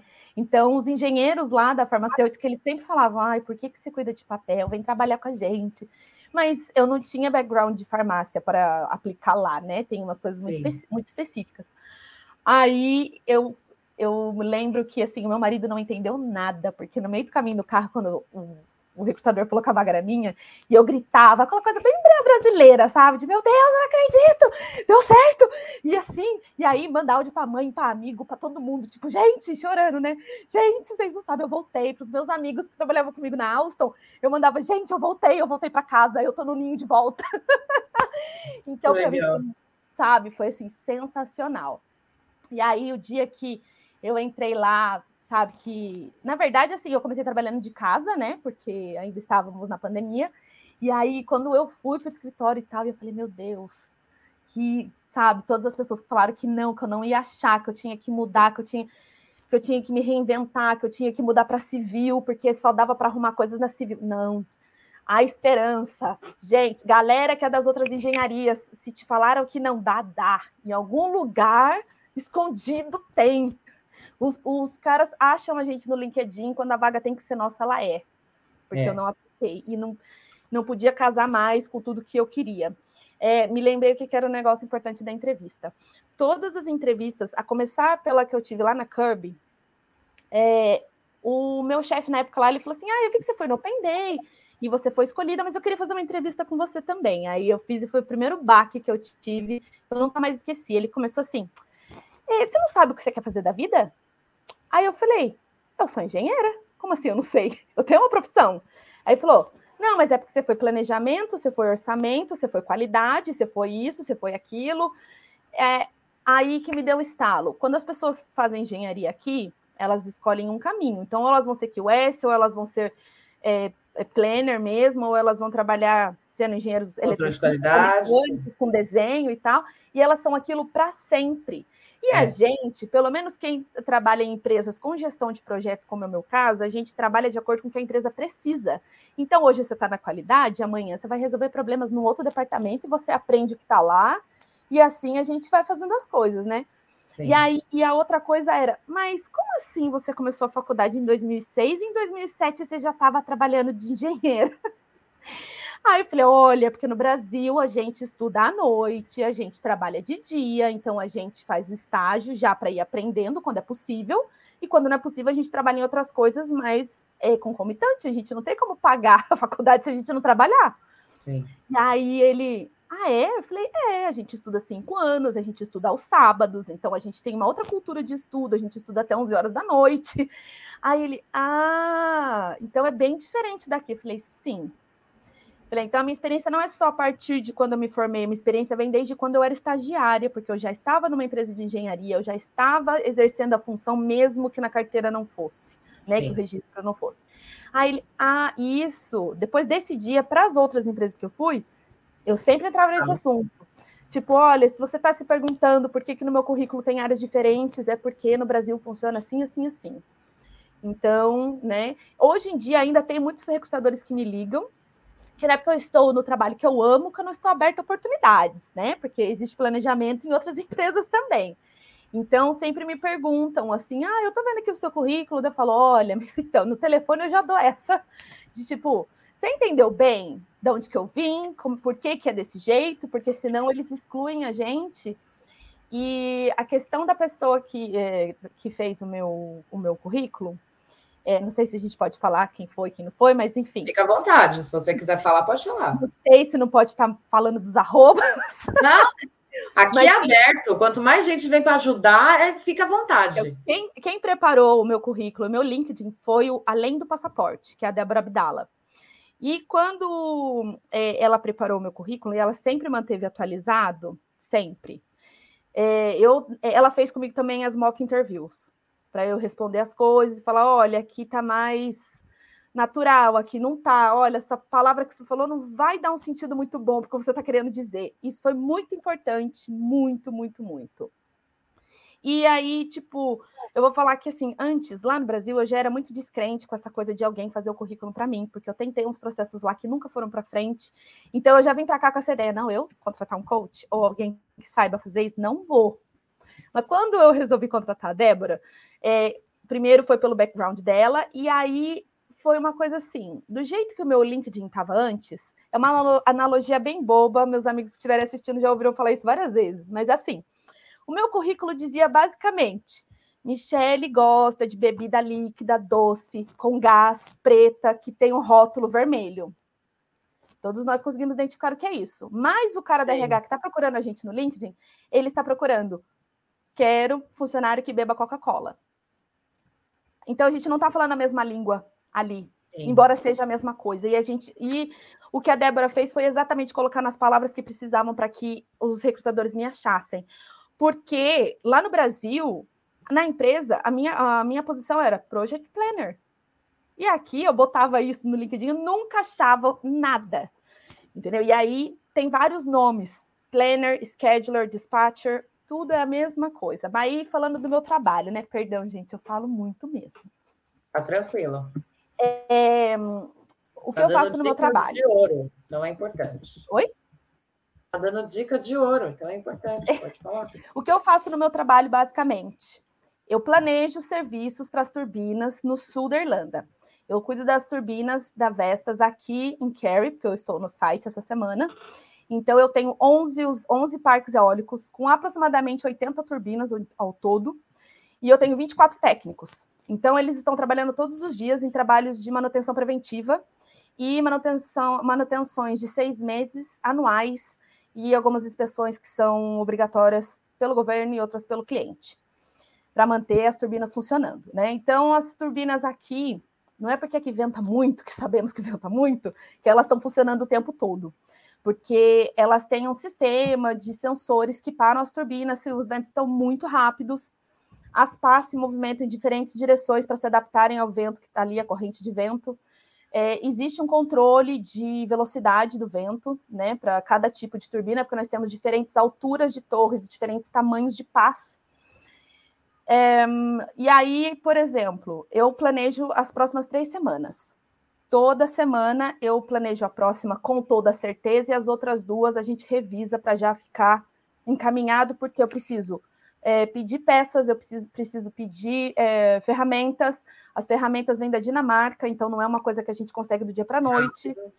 É, por isso que né, nós precisamos planejar, porque envolve todo um custo também. E depois do Brexit, deu? Depois do Brexit ficou bem mais difícil algumas coisas, algumas taxas ficaram bem mais altas. E não é que nem no Brasil. No Brasil, se você não consegue trazer da sua própria empresa de outro, de outro país, você manda fabricar, você compra em fornecedor na sua cidade ou no máximo em outro estado. E aqui a gente não tem como fazer isso. O nosso outro estado é outro país. Sim. então, não tem. E as aprovações de vendor é muito complicado. Tem. É, UK e, e Irlanda têm umas regulamentações que é mais fácil deixar que a própria empresa é, providencie, mesmo sendo na Dinamarca ou em outro país, porque eu tenho, eu tenho acesso ao estoque de todas as unidades da empresa no mundo todo. Então, às vezes, eu preciso de uma peça que a gente não tem na Europa, mas se tiver num outro lugar que seja mais fácil, ou não é mais fácil, mais barato do que comprar, vai vir desse lugar, mesmo que seja do Brasil, do Japão, a gente tem essa possibilidade. Então, é, é um trabalho bem complicado, bem complicado. Por quê? Olha só, eu tenho 24 técnicos. Uma parte deles trabalha de segunda a quinta. Outra parte trabalha de terça a sexta. E outra parte trabalha de segunda a sexta. Então, quando eu vou planejar a semana. Você tem que saber as tenho, escalas deles. Eu tenho que saber. Eles são times de dois, sempre. A menos que a gente tenha técnicos novos na empresa, aí são times de três, porque esse terceiro precisa aprender com os mais velhos, né? Sim. É. É, e aí eu tenho que verificar quem são os novos, ver se esses novos precisam acompanhar os mais velhos ou se eles já estão aptos a fazer algum serviço com um mais velho, que é mais certificado. Eu falo mais velho porque no, na minha área aqui os técnicos têm todos mais de 15 anos de empresa. Então eles sabem bem o que eles estão fazendo e os técnicos que entraram é, entraram nos últimos seis meses, cinco técnicos novos. Então a gente tem esse mix. Então eu preciso pensar nas escalas, nos times que eu vou montar, quem está de férias, porque daí um time pode ter que ser desfeito, porque um do, um do, um do time está de férias. Um da dupla está de férias, sim. É. Ou um da dupla está com Covid, acontece também. E aí precisa ficar em casa sete dias, e a gente precisa contabilizar isso. Às sim. vezes eles ficam doentes no meio da semana, daí ele impacta minha, as duas semanas. Aí eu preciso pensar que dupla que está com que van que dupla que vai para qual é, parque eólico e para qual turbina e fazer qual serviço. Então é uma equação bem complexa. E... Só da parte das pessoas, né? Além de materiais, do que, que precisa mandar, é. qual é o tipo de manutenção que tem que ser feita. Sim, sim. Isso aí que você está falando é só as pessoas. É, é. E aí, depois que eu organizo isso e boto o que, que eles vão fazer de serviço, eu vou para o SAP, e no SAP, que é o nosso sistema atual, que a gente está em processo de mudança, mas até o momento é o, o SAP, é o SAP, que muita gente chama. É, lá eu tenho, na minha área, duas mil linhas de serviços para serem completos durante a vida da turbina, às vezes chega a quatro mil linhas, são muitos serviços. Porque são serviços anuais, os de seis meses, tem inspeções que são primordiais, que eu não posso mudar a data, porque são contratuais, e tem os servicinhos pequenos e tem as paradas de turbina. Então, essa semana aconteceu o quê, por exemplo? Primeiro, o supervisor está de férias, então é por isso que eu estou aqui no site, para eu liderar os técnicos, porque o supervisor não está. É, e para eu criar uma relação com os técnicos diretamente, porque a empresa vai mudar e no futuro eu vou planejar com eles e não com o supervisor mais. Então, nós estamos todos criando um relacionamento de time aqui. É, é porque é, a realidade desse trabalho é que geralmente os técnicos acham que a gente está no escritório não sabe nada. Entendeu? Que a gente está lá só para apertar um botão para eles quando eles precisarem. Porque é uma ideia bem antiga eles que estão aqui há muitos anos, é natural que pensem assim, ou que seja, ou qualquer coisa que dê errado, fala, ah, o planejador lá no escritório que fez errado, né? Mas envolve muitas coisas. Envolvem também reuniões com supply chain, com transporte, com o pessoal de relacionamento com o cliente, com os, os nossos diretores, a por causa de budget, por causa de datas, por causa, né? Tem algumas coisas Sim. que o próprio cliente paga, algumas inspeções e a gente só precisa botar no planejamento, mas meio que atrapalha. Quando a gente não dá conta de fazer algum, algum serviço, porque eu tenho 11 é, parques e são 80 turbinas. Essa semana eu tive até agora, se eu não tiver muito enganado, 12 paradas. Significa o quê? Em algum momento, à noite, de dia, ou a turbina perdeu comunicação com o sistema e aí ela ficou off, ela estava funcionando, ela estava produzindo, mas ela estava off para o sistema integrado. Ou parou porque o vento estava muito forte, ou quebrou alguma coisa e ela parou. E quando isso acontece, os times, eles simplesmente deixam de fazer aquilo que está planejado para atender essas urgências, porque a gente gera energia por minuto e por hora. Então, se parou, a gente precisa correr. Eu, como planejadora, tenho meia hora para liberar as ordens de serviço para eles. E eles têm que correr para a warehouse mais próxima para ver se eles têm as peças para fazer o conserto necessário. Se não tiver, é. Se não tiver, não, aí, se não tiver, eu tenho que correr e fazer uma ordem de serviço de urgência para receber em até 48 horas de outro país. E dar um jeito dessa peça chegar aqui. Além disso, ainda tem uma outra coisa que a gente faz como planejador, que é planejar a troca de componentes principais. Trocar uma pá inteira, trocar o gerador todo, trocar um transformador. Isso demanda meses de planejamento, porque os componentes principais eles têm que ser fabricados especificamente para aquela turbina.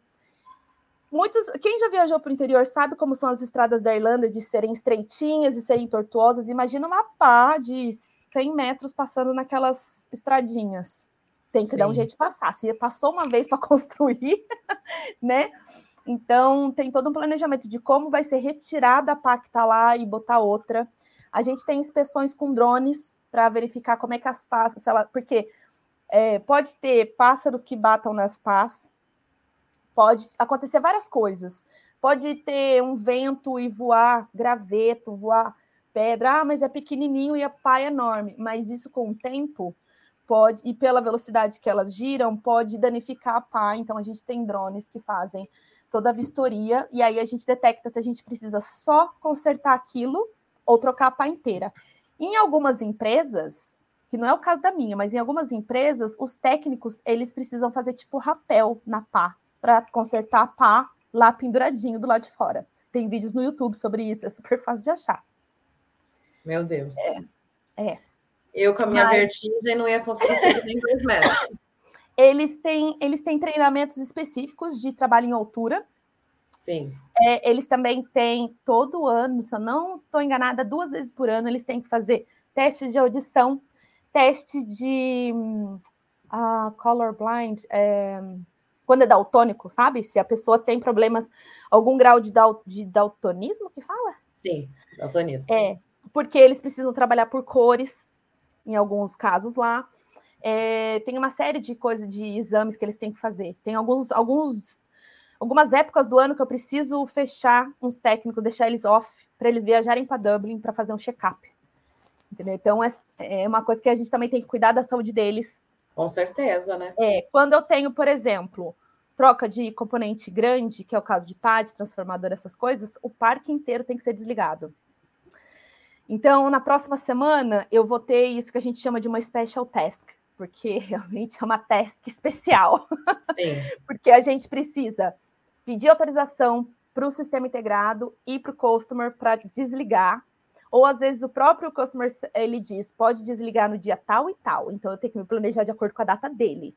E aí a gente, nesse caso, a gente vai trocar um transformador de uma turbina de um parque eólico que tem mais de 10 e aí eu vou, eu botei um segundo time para fazer um outro trabalho em todas as outras turbinas que precisa estar tá tudo desligado também. Então a gente vai aproveitar para fazer o máximo de coisa que puder nessa parada de um dia só que vai ter.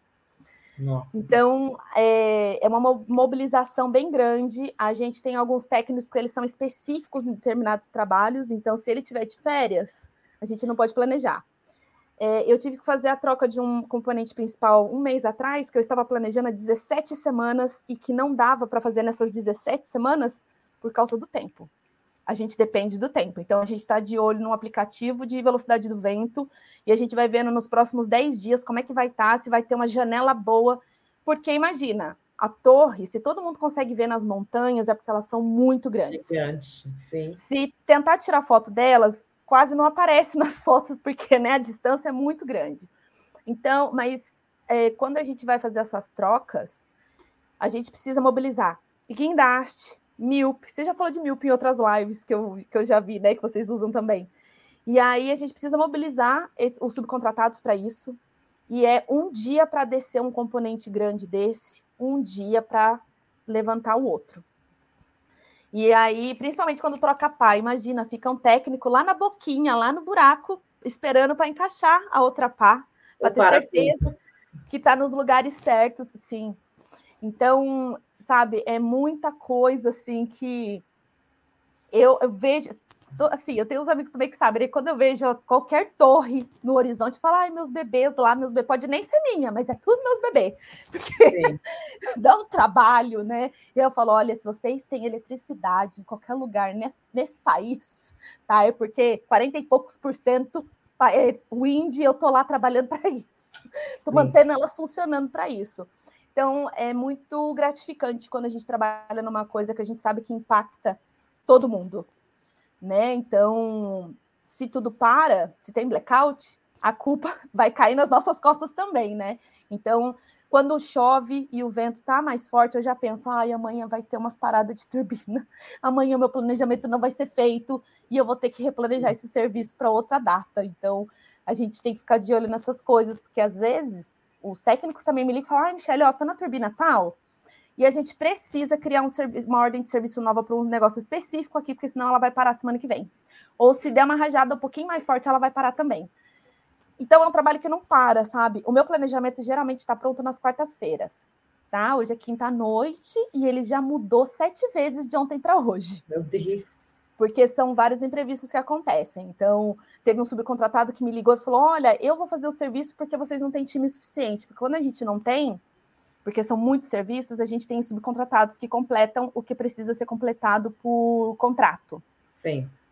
E aí o subcontratado me ligou e falou: ah, sabe o que, que é? Que o time de técnicos que eu tenho essa semana, eles não têm autorização para entrar nessa wind farm. Então eu preciso, não, nesse parque eólico. Então eu preciso que alguém dos seus técnicos vá lá e fique com eles os cinco dias. E aí é uma semana que eu perco um técnico, porque ele fica só, só assistindo o subcontratado. Só de babá. É, então, sabe, quebra todo um esquema. Aí depois, hoje, quando eu tinha fechado tudo, um técnico me ligou e falou: Ai, Michelle, sabe o que, que é? Eu sou representante dos técnicos, não sei o quê, a gente tem uma reunião anual do país inteiro, semana que vem eu preciso estar off dois dias. Falei, sério? Você me avisa na quinta-feira. Aí um outro mandou um e-mail. Ah, Michelle, a gente trabalha por semana, né? Então, é. essa é a semana 32. Aí ele falou: ah, sabe o que, que é? Que eu queria pedir as minhas férias. Eu, ah, quando que você quer? Aí ele, ah, então, é na semana 35. Eu falei, ah, meu plano já tá pronto para semana 35. Sério mesmo? É. E aí eu preciso também saber quão qualificado eles são para ver quem que pode trabalhar com quem, mesmo nessas trocas, porque às vezes aquele técnico não está familiarizado com aquele parque. Então, Sim. Isso demanda mais tempo né? Assim, dele entender, porque os serviços geralmente são os mesmos, mas os tamanhos das turbinas diferem, então vários processos vão ser diferentes também. Então, é assim, é muito legal. Você tem alguma pergunta? Porque esse assunto é, é muito gostoso. Não, eu estou encantada, porque assim, para mim, que né, sou leiga nesse assunto, por mais que estudei sobre energia eólica na faculdade, foi bem por cima, né? Não é o foco. E assim, são detalhes que às vezes a gente não presta atenção, né? Que nem você estava falando a questão da troca de uma pá, de um o encaixe, que é uma coisa manual, né? Por mais que tenha robôs, tecnologia aí, existem algumas coisas que não Sim. tem como substituir, né? Então, na Sim. verdade, eu estou encantada, assim. Que é, é bem muito detalhe. É, e é bem legal porque, por exemplo, a empresa Acciona, que é da Espanha, eles desenvolveram uma tecnologia que para tirar a pá não precisa mais de um guindaste. Eles têm um sistema interno que a pá desce sozinha, e aí no chão você encaixa a outra e ela sobe. É maravilhoso. Agora a gente está com o mercado crescendo para offshore, né, para ter mais turbinas no mar. E também é uma coisa assim que eu quero muito entender. Eu quero entender principalmente da fundação, porque eu acho assim que é um trabalho. É, a gente não presta atenção nesse tipo de coisa. A gente não sabe como essas coisas funcionam. Por exemplo, no Brasil as pessoas geralmente sabem de Itaipu, Malemar sabem de Belo Monte ou Santo Antônio Giral, porque foram as que nos últimos anos estavam em polêmicas no Jornal Nacional, então o pessoal já ouviu Sim. falar, inclusive eu trabalhei em todas elas. E ninguém sabe que, por exemplo, todas as polêmicas em torno de Belo Monte, de Giral, Santo Antônio, essas obras que eram em Rondônia, elas já estavam num planejamento do país nos anos 60. Existem documentos dos anos 60 com os nomes dessas usinas e aonde elas iam ser. Então, sabe aquela coisa? É, a gente que está no meio, a gente vai vendo umas, uma, as notícias e a gente entende que as pessoas querem lutar pelo meio ambiente, tal, mas isso já tinha um planejamento feito antes.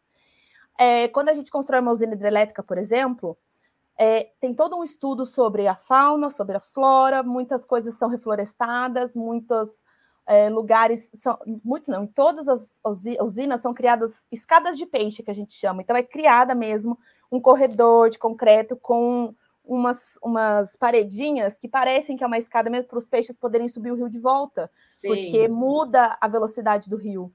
Né? Então, existe todo esse cuidado. E a gente só ouve falar dessas três, quatro usinas no Brasil, mas nós temos mais de 300 no sistema nacional.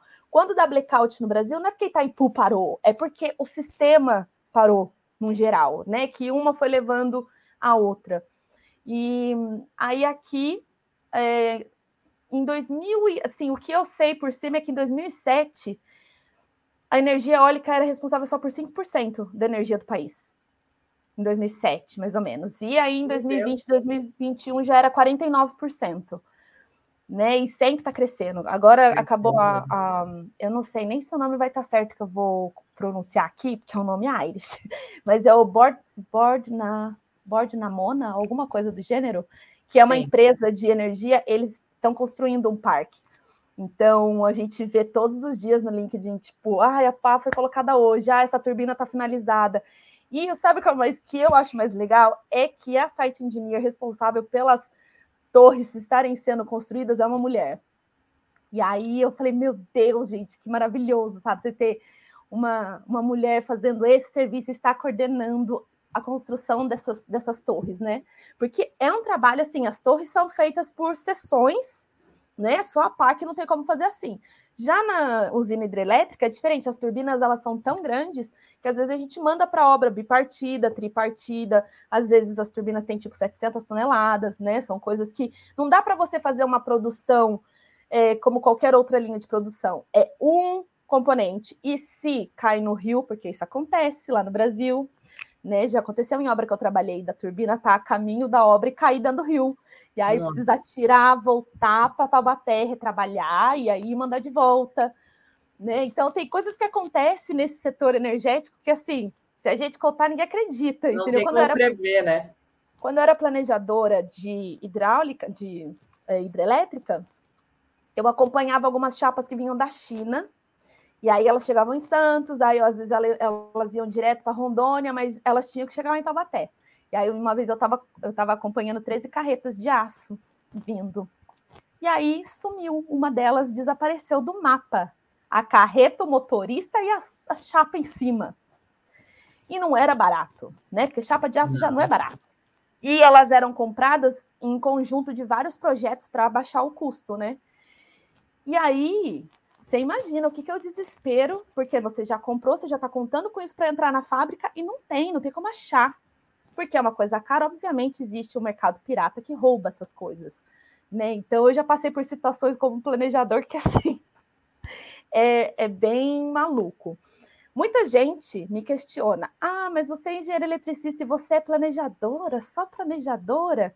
Gente, não é um salário maravilhoso que gostaríamos de ter de 80 mil euros, de 100 Não é, não é. Tá? Não é. Mas, é, inclusive, eu, eu, tenho um chefe novo agora, e aí ele falou assim: é, por que, que você está aqui ainda? Ah, porque eu sou a única engenheira do departamento. Isso é uma outra coisa, tá, gente? Tem um monte de gente que trabalha em, em coisas que precisaria ter um background de engenharia e não tem.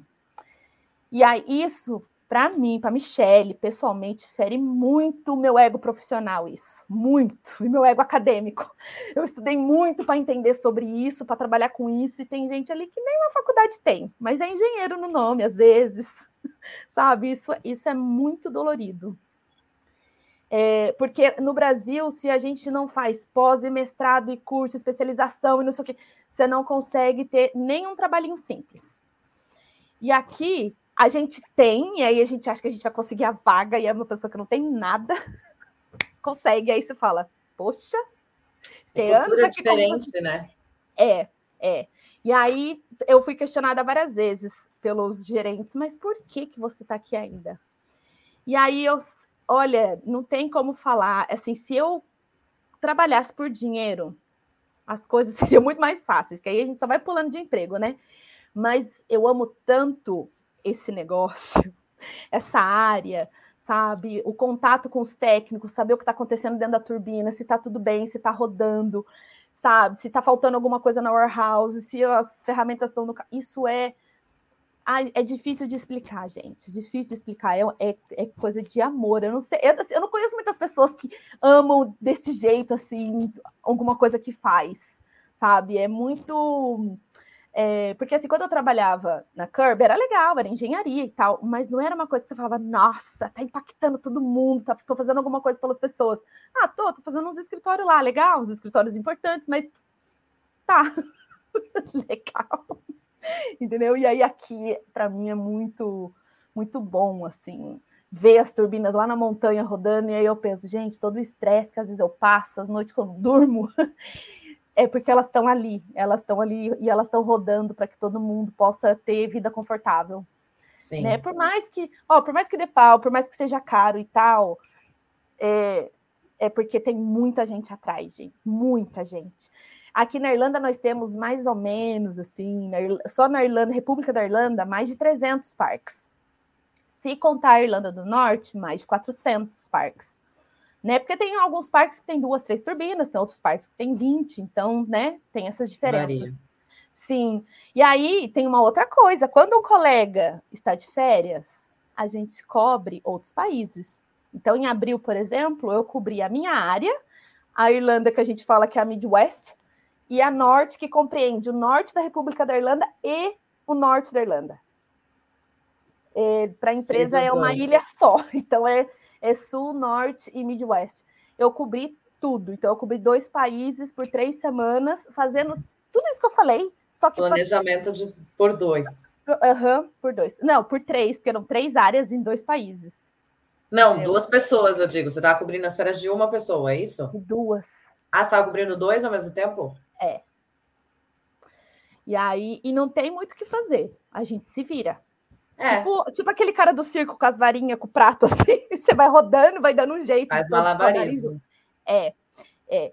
Mas é, a gente tem um suporte muito bom, a gente tem treinamento, a gente né, tem esse suporte de viajar. É, eu até, até, assim, é engraçado que quando eu recebi os equipamentos em casa para trabalhar, eu estava esperando, ok, o laptop e tal, fui abrir a caixa, aí quando eu fui ver o telefone, era um iPhone. Aí eu, sério que a empresa está dando um iPhone para todo mundo? É um iPhone 12, eu acho. Que eu sou uma androidiana, né? Então não ligo muito para isso. Mas aí eu falei, nossa, eu tava esperando assim um Samsung, porque na Kirby era um Samsung. Eu falei, ah, acho que eles vão me dar um iPhone. Vão... Não achei que eles iam me dar um iPhone. Eu falei, nossa, né? E aí, assim, a gente precisa trocar equipamento, eles trocam em tipo 48 horas. É, a gente tem um cartão de crédito da empresa para poder viajar, assim, para o site. Então, dentro do país, para vir para o site, eu não preciso de aprovação, só para ir para outro país. Né? Mês passado eu estive em Warrington com o pessoal do meu time, porque o meu time de planejadores compreende Irlanda, Irlanda do Norte, Escócia e Inglaterra. Então, nós somos em 12, se eu não estiver enganada, no momento. Então, a gente dá 12 planejadores para quatro países. Porque geralmente os países têm três áreas. Então, é, é, tudo isso. E às vezes a gente tem que cobrir o pessoal lá também. Se tem alguém de férias e quem está cobrindo não consegue fazer atender toda a demanda, a gente dá a mão lá também. Né? Então, e ao mesmo tempo a gente tem que estar tá conversando com o pessoal também, os technical planners, porque tem uma diferença aqui. É, nós, planejadores, fazemos toda essa parte, planejamento, e acompanhar e tal. E os technical planners, eles são quem criam as ordens de serviço. Então, o técnico manda uma notificação para eles, eles checam tecnicamente as instruções de trabalho para criar a lista de componentes e ferramentas que precisa, e eu processo, coordeno e planejo todo o resto. É isso. Faz então, acontecer. É, é. E aí a gente tem gráficos para fazer, reports para fazer, é, a gente manda globalmente uma lista de quem que está cobrindo o final de semana, que a gente sempre tem quatro técnicos disponíveis para qualquer parada de turbina no final de semana. É, a gente faz reports do que foi planejado versus o que foi concluído. É, no momento a gente está tá fazendo uma limpeza bem grande para trocar de sistema, então a gente está verificando assim: ah, tem uma ordem de serviço que está aberta há dois anos, por quê? Tinha que ser feita? Era uma coisa que não era urgente? É, e aí a gente está avaliando essas coisas e é bem, bem legal, porque a gente pode verificar também agora é, o que, que, de repente, a gente, onde a gente tem um gap que precisa ser corrigido, ou isso aqui era realmente necessário criar uma notificação? Era um trabalho que, sabe, necessariamente deveria ser feito? Porque às vezes você indicou lá, mas não, não impactou de forma nenhuma na turbina. Tipo, ah, era uma lâmpada que queimou e não. que era só iluminação, sabe, que não ia diferenciar nada no seu trabalho. Então, eu também faço ordens de. Eu, eu peço ferramentas para as vans novas, quando a gente tem times novos. Tudo que eles precisam para começar o trabalho, isso é básico, né? Pra, e de segurança também. Então, é muito legal. A Vestas é uma, ela é líder global na Wind. Então, é muito legal isso. Quando eu trabalhava com usina hidrelétrica, nós também éramos líder, líderes globais de hydro. É, então, e assim, eu não tenho, assim, não, nunca conheci pessoas que não fossem dessas empresas para trocar ideia, porque assim, vocês que são civil e outros engenheiros que são de outras áreas, se você Tem conhece outro né? civil, né? você conversa sobre obras e diferentes obras, e ok, eu vou conversar com quem? Os amigos que eu tenho da área já eram da área ou são da empresa que eu tô agora, entendeu? Porque Sim. você não acha em todo lugar gente para falar sobre isso. Mas é, normalmente são, é, um, é uma quantidade de empresa muito menor, né, do que é. construtora. Porque é. também a gente está falando de, como você acabou de dar uma aula aqui para a gente, está falando de um serviço que é muito, de, ele é muito detalhado, ele é muito específico. Sim. Então, é muito mais fácil ter empre... uma ou duas empresas fazendo esse tipo de atendimento, que nem você falou, nacional, né, aqui no país inteiro, do que ter várias, porque aí perde controle, a questão de, de equipamentos. É. Se tem muita empresa comprando, acaba tendo muita dor de cabeça para entrega, né? Você tendo a logística e o controle de tudo é muito mais fácil para manutenção. Sim, né? e a gente, a gente cuida das nossas turbinas e dos concorrentes também. A gente faz serviços para os concorrentes. Então, porque assim, no setor de wind, a gente tem os nomes mais fortes são Acciona, que é espanhola, Nordex, é nós da Vestas, a Siemens, Gamesa, e então a gente presta serviços para eles. E assim, sempre que vocês virem as turbinas, vocês conseguirem ver elas mais perto, o corpinho delas, não as pás, mas o corpinho delas é o que difere de que empresa elas são. Então, a nossa é mais retangularzinha e você consegue ler o nome Vestas em azul nela. Tem uma empresa que ela é num formato que a gente fala que é bullet, porque ela é no formato mesmo assim de uma bullet. Então você vai vendo os corpos assim são diferentes, porque as torres em si as passam as mesmas, são bem, bem parecidas. E aí você vai vendo os corpinhos diferentes, fala, hum, ah, essa aqui tem a pau um pouquinho mais curvada, um pouco maior, ah, essa aqui é mais curtinha. Geralmente no Brasil, pelas, pelo que eu conheço de lá, as pás são mais curtinhas, aqui elas são bem grandonas, né? Então, porque aqui venta mais, talvez. Sim. Mas é, é muito, é muito legal, assim, ver todos os setores. É, eu não cheguei a fazer cursos aqui. Na verdade, assim, olha, eu comecei uma faculdade. É, eu comecei uma faculdade de TI um tempo atrás, quando eu estava desesperançosa de fazer qualquer coisa. Falei, ah, vou ver TI qualquer. Ah, é legal, mas não é para mim. Eu fiz um semestre e falei, deu, beleza. Eu gosto de computador para outras coisas, além de trabalho, para jogar e não para ficar programando nada. E aí. Só para o uso do eu, dia a dia, né? É, e esse ano eu comecei um mestrado de energia mas, para ser bem sincero, eu parei, primeiro, porque a minha rotina na empresa é bem louca. Segundo, porque eu achei o curso bem fraco, sabe? As coisas abordadas no curso eram coisas que eu estudei na graduação. né? Eu me formei há 11 anos atrás, aí eu falei, sério? Tipo, o meu trabalho de conclusão de curso era muito mais do que o que estava sendo passado no curso. Daí eu falei, hum, não vai valer a pena eu gastar dois anos para eu ter um título aqui que não vai fazer diferença, porque na minha área a gente ter pós e mestrado, não é que nem no Brasil da gente ter uma importância porque você tem um curso, não faz a menor diferença, a menos que você tenha muita experiência, experiência, tendo aquele. É, é, a experiência conta muito mais do que do que você ter um diploma. Sim. E no Brasil, você tendo diploma é como se fosse a sua experiência. Então, é, são mercados tão diferentes que é aquela coisa, eu falo, gente, olha, eu tô sete anos aqui, completando esse mês, né? Sete anos, é, entrando no meu oitavo já. E eu levei seis para achar o meu lugar no trabalho que eu amo. Então, assim, é persistência, resiliência.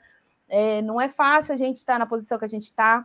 Uma outra coisa muito assim é, que a gente se cobra muito é o inglês, né? Que a gente fica se pressionando e se cobrando que, ai, falei errado, ai, eu não sei muito gramática, eu preciso melhorar para daí aplicar isso não é verdade. Depois que a gente entra. Na... Olha, primeira coisa, a gente superestima as empresas no nível que a gente acha porque está na Europa que elas são maravilhosas. Não é verdade. Sim. Tem um monte de gente, como a chefe que eu tive na farmacêutica, que não sabe mexer num Excel, mas precisa estar num trabalho que tinha que estar tá sabendo. É... Tem muitos sistemas que são muito primitivos, controles que você fala, sério que vocês fazem isso ainda? Né? Tem que lembrar que tem várias empresas aqui que trabalham com fax até hoje, né? Então, tem algumas não, coisas. Não assim... peguei nenhuma ainda, mas não duvido, não. Eu peguei uma, que tinha que mandar fax. Não mas, duvido. como sou já quase uma senhora, eu sabia como usar. mas é, isso a gente fica se cobrando e tal, ah, porque eu não estou pronto, ah, porque eu não tenho experiência.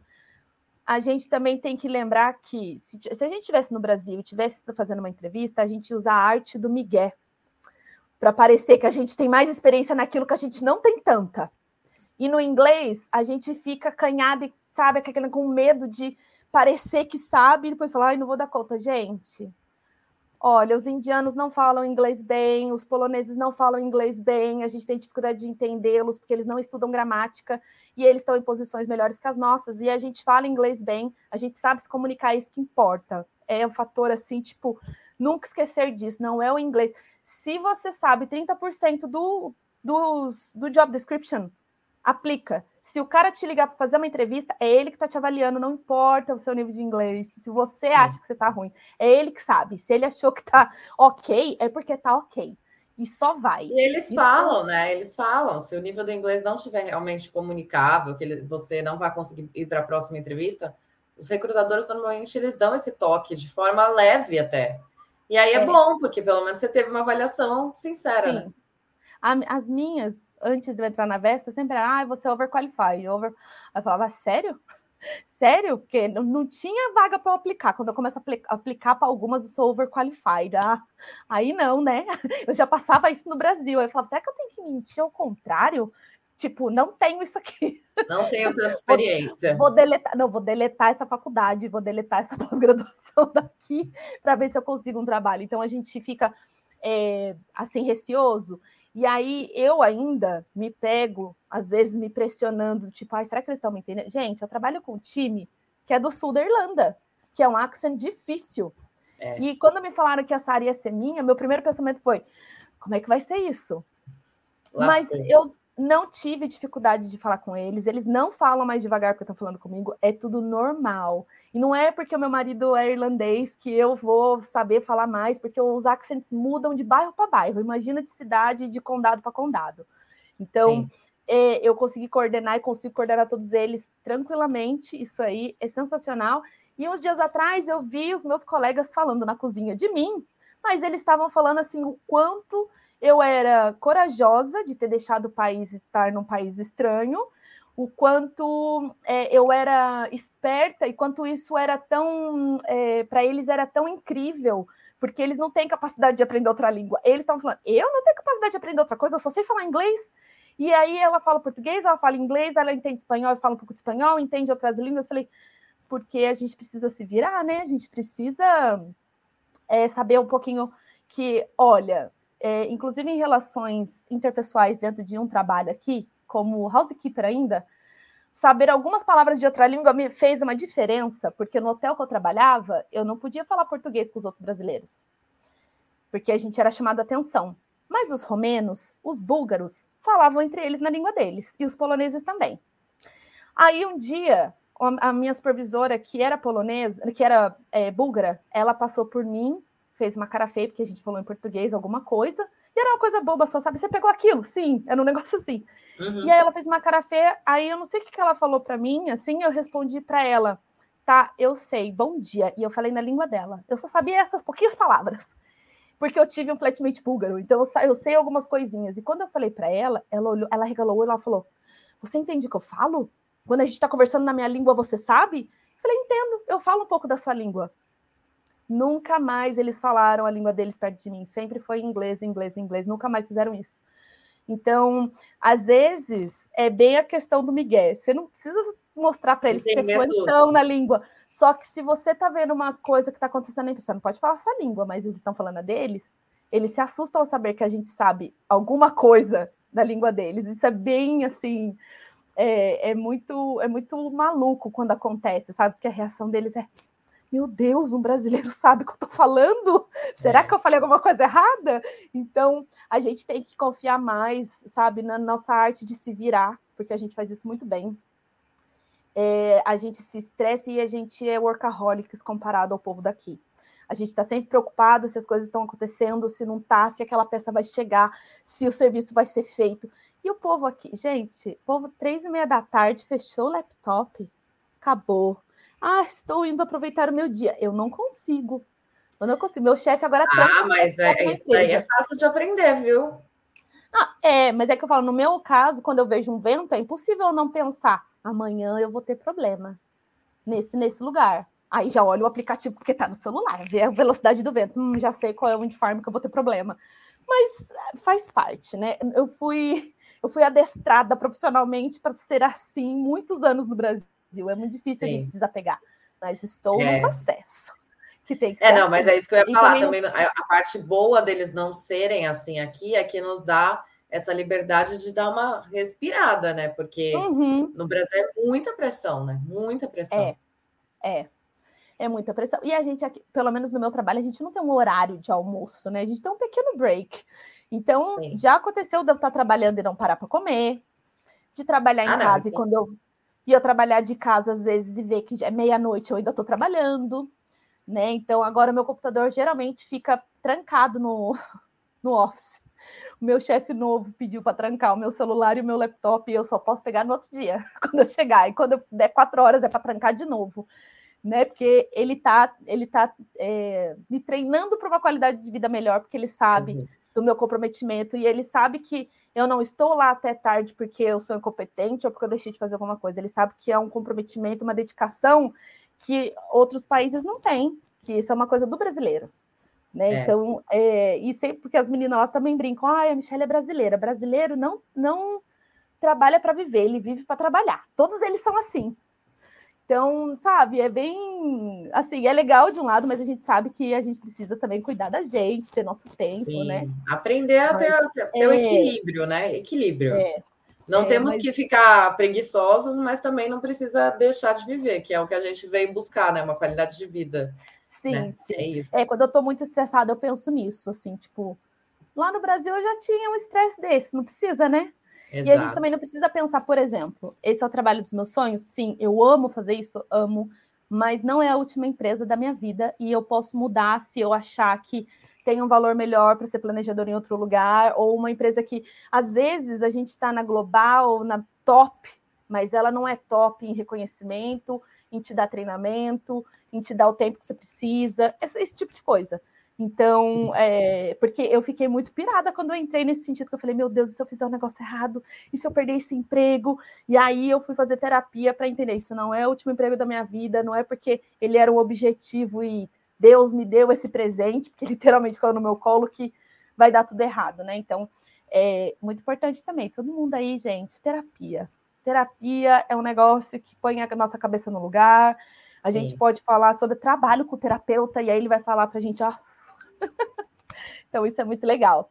Sim. E é isso. E assim, sabe que eu acho assim, eu não sei se todo mundo tem esse sentimento, né? Mas eu tenho muito orgulho quando meu pai e minha mãe falam para as pessoas que eu moro em outro país e eu trabalho na minha área. Porque é muito difícil. É difícil a gente estar longe deles. É difícil a gente viver aqui a nossa vida sozinha. E assim, eu sou casada, mas eu não tenho o mesmo círculo de amigos que eu tinha no Brasil. Eu não tenho a mesma rotina que eu tinha lá. É... E aí, tipo, quando eu ligo para o meu pai, que já trabalhou nessa área também, eu liguei para ele antes de ontem para contar as novidades do site. Eu fiquei quatro horas no telefone com ele. E aí, assim, eu, eu sempre escuto o orgulho dele e da minha mãe, sabe? Então, é, é aquelas coisas da gente pôr o diploma na parede para eles, sabe? Sim. Então a gente tá distante, eu não estou acompanhando as coisas que estão acontecendo lá, mas eles estão felizes por mim, porque eu amo esse país e eu amo o que eu faço. E é isso, gente. Quem quiser me adicionar no Instagram, no LinkedIn, falar mais de energia, super Maravilhosa. Desculpa aqui a emoção. Já que Mas você falou, porque... vou mostrar aqui enquanto, enquanto você respira o Instagram da Mi. É. Né? LinkedIn também. É. Depois a gente vai deixar aqui embaixo para quem quiser pegar o link. Mas o que eu. Uma coisa que eu quero te perguntar antes da gente ir para os comentários aqui Sim. É que você falou, ah, as empresas não dão treinamento e tudo mais. É, você teve por essa empresa que você está? Você fez alguma coisa? Foi uma pergunta que fizeram aqui. Se você recebeu é, treinamento de SAP aqui ou se você já trouxe do Brasil? Então, eu já trabalhava com SAP no Brasil. E quando eu cheguei aqui, isso também foi um dos motivos pelos quais eu fui fazer terapia. Porque as primeiras duas semanas eu olhava para o SAP e parecia grego. Eu falei, gente, mas eu trabalhei com isso aqui mais de sete anos. Era o mesmo tipo de indústria, era o mesmo tipo de planejamento, de tudo era igual, mas o SAP parecia, um, sabe, um bicho de sete cabeças. Totalmente diferente, porque ele é customizado para os processos da empresa que você está atualmente, né?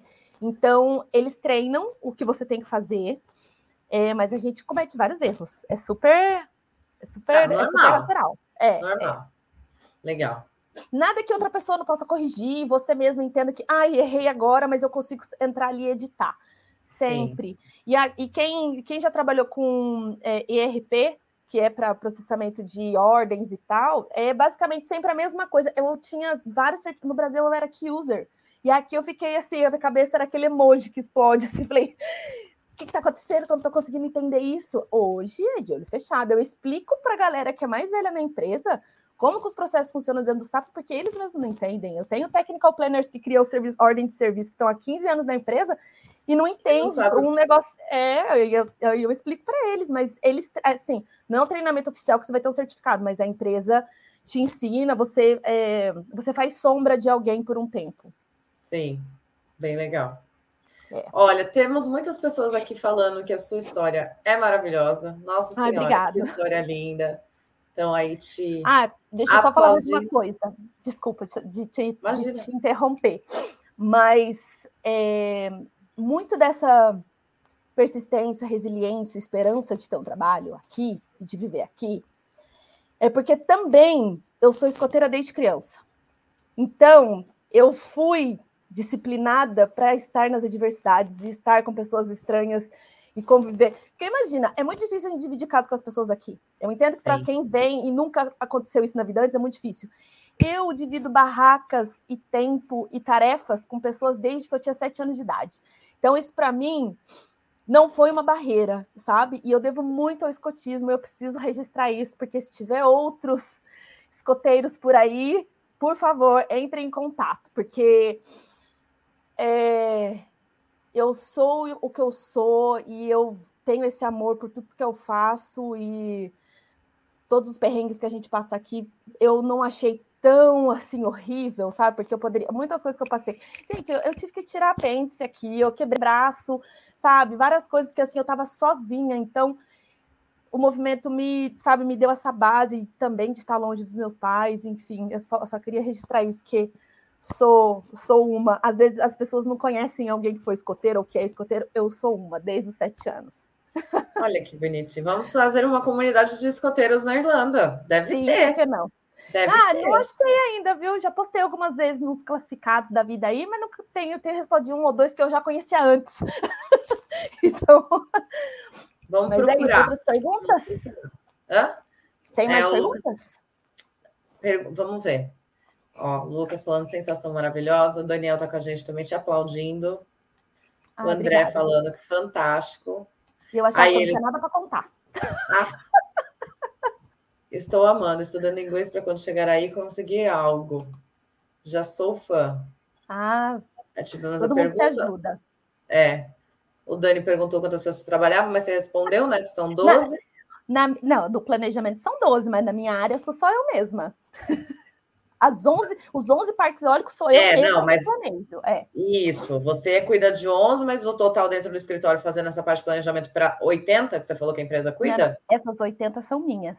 As 80 ah. turbinas são minhas. Ah, tá. São 80 turbinas dentro é. de 11 parques eólicos. Isso. Quantos nós... parques eólicos a sua empresa tem? Nossa, a empresa, não faço ideia, porque a gente tem no planeta inteiro. Mas o que eu posso dizer é que assim, a Irlanda. se contar Irlanda e UK, o tanto de turbinas que a gente cuida, posso dizer aí que gira em torno de umas duas mil turbinas. Tá. Porque são quatro países, né? Que são que a gente, assim, que são nossos, porque esporadicamente a gente faz serviço para as concorrentes. Então fica difícil de contar real. 12 pessoas que planejam, têm um serviço similar ao seu. Igual, é, é igual. Tá. É igual porque a gente tem que fazer tudo igual. A gente faz as mesmas equações. Entendi. Então, são 12. É. Ah, Michele, pode passar três horas falando. A paixão dela pelo assunto apaixona qualquer um. Ai, Nem dá para perceber o tempo passar. Ai, obrigado. Ai, você sabe quando eu apresentei meu TCC, a gente tem tempo, né? De 15 minutos. Eu falei 45 é. minutos no TCC. Aí eu chorava de desespero. Falei, ai, eu fui reprovada porque a banca vai ver que eu falei 45 minutos. Aí o coordenador falou: fica calma, você sabe a sua nota? Eu falei, sei, é zero, porque eu passei do tempo. Aí ele falou, não, o seu é o único 10 dos TCCs, ou daquele dia eu era um 10, porque ele falou, o seu, o seu trabalho era tão complicado, mas estava tão gostoso de escutar você explicando ele, que a gente deixou você falar uns 45 minutos. Eu falei, oh. É que, na verdade, 15 minutos, para quem não está preparado, já é um, um, né, uma eternidade. É. Agora, é. para você, como fluiu, aí eles não. não Meu TCC tinha 275 páginas. Eu falei 18 slides sem nenhuma palavra no slide, eram só imagens. E eu falei 45 minutos com 18 slides. Que da hora, que legal. Ó, o Arthur falando, deixa a Michelle falar até amanhã. É, mas é Ai, é muito legal o amor dela pelo trabalho. É vou isso. dormir muito feliz hoje, gente, porque eu sempre Sim. acho que eu sou uma matraca sozinha no mundo. Ele também falou que terapia salva vidas, salva. Sim, Literalmente. Abraço, né? Literalmente. Sim. Ó, isso não tem preço, essa paixão né, que você tem. Tem uma Obrigada, pergunta aqui que surgiu aqui agora, do Renato. Como está o processo de energia solar? Boa pergunta. Não faço ideia. A gente já fez uma live sobre energia solar com outro engenheiro aqui, Renato. É. Volta aí, no, assista as lives anteriores que tem sobre que energia tem, solar. É, mas eu não, não é o assunto de hoje né? Não. É muito interessante, inclusive, né? O sistema das casas e tal, e muitos. É, quem já percebeu aqueles letreiros nas estradas também, eles são todos por placas, é muito interessante isso, mas não sei do, do mercado de solar. No grupo de WhatsApp também tem alguém que já falou sobre isso. Dá uma olhada é, lá, tem falamos. alguém que é da área. Já falamos, eu acho que foi com o Michel, não tenho certeza se, é, se foi com ele, mas já falamos disso sim. Mi, Sim. eu vou Foi. te fazer uma última pergunta, que agora é uma pergunta assim mais leve, não é técnica, é, mas é assim. de novo, porque essas perguntas me soam que vai me fazer chorar. Não é, é para chorar, não é para é. chorar. É. Não, é porque assim, você já conhece o projeto há muito tempo, né? A gente já conversou algumas vezes, você já acompanhou ele aqui há um tempo. E eu queria que você desse, com as suas palavras, que você falasse o que, que você acha que o Will Engineer representa para quem não conhece, para quem quer entender um pouco mais, e Olha, a gente poder dividir essa informação. Olha, eu diria que assim, foi um divisor de águas em termos de a gente saber exatamente quantos somos, onde estamos, o que fazemos em termos de engenharia porque antes de existir o canal, a gente chegou a fazer um ou dois encontros com meia dúzia de engenheiros, mas não tinha nenhum propósito assim focado, né? A gente se encontrou para falar o que a gente estava fazendo na época e só, mas é, a gente tem agora um lugar para encontrar histórias e, e saber que é possível, pode demorar. Vai ter gente que vai conseguir emprego assim que chega, e vai ter gente que vai conseguir trabalho por causa desses contatos aqui, por causa do WhatsApp que a gente, tem e que a, a Bia também compartilha as coisas lá. Então a gente tem que manter a corrente, porque né, uma mão que vai ajudar a gente hoje, a gente ajuda a outra amanhã. Tem que ser assim né? Inclusive nos outros grupos também, né? Que tem os grupos de outras, de outras profissões. Então, é, a comunidade no LinkedIn e essas lives eu acho que são importantes justamente por isso, para a gente conhecer as pessoas, ver que às vezes a gente tem algumas crenças limitantes, sabe? Ou sobre a nossa própria capacidade, que não são verdade, mas a gente acha que elas são porque a gente não conversa com as pessoas ou porque a gente não tinha um lugar como o seu para a gente ver pessoas como a gente, porque nós todos vemos da mesma forma, né? Todo mundo, assim, sua maioria veio para estudar e a maioria não tem cidadania e a maioria está procurando um visto de trabalho e tem várias, várias formas. Então, é, o seu canal é ótimo porque a gente tem aonde se encontrar e se ver e se reconhecer enquanto profissional, né? Porque as outras profissões, até onde eu sei, não são tão grandes os grupos quanto o nosso, né? Com tanta gente. Então, é, até no Mastermind, quando a gente encontrou uma engenheira química, um engenheiro mecânico, um engenheiro ambiental, um, de, um civil e eu de elétrica, cada um de uma área ali totalmente diferente, mas todo mundo unido no mesmo propósito, que é de ajudar o outro, de dar as dicas necessárias para conseguir um trabalho, para confiar em si mesmo, que é o principal, porque se fosse no Brasil a gente se viraria tão melhor nas entrevistas e a gente empaca porque a gente acha que a gente não é tão bom assim. E a gente é. A gente fala várias línguas. Passou de duas, já é várias. Tem que ser assim. Então, é, obrigado pelo seu tempo, pela sua iniciativa, porque é, isso demanda né, uma dedicação, é, um tempo do seu descanso. É, provavelmente deve ter gente que te critique, e isso não importa. É, porque assim, quando a gente é aquela coisa, né? Quando a gente brilha, a gente ofusca as pessoas e aí, infelizmente, a gente vai ter alguém querendo tapar ali o brilho, mas não tem como, porque a luz vem de dentro. É tipo isso. Então, é isso, né, gente? Obrigada. Se quiserem aí conversar mais, entendeu? Só me chama.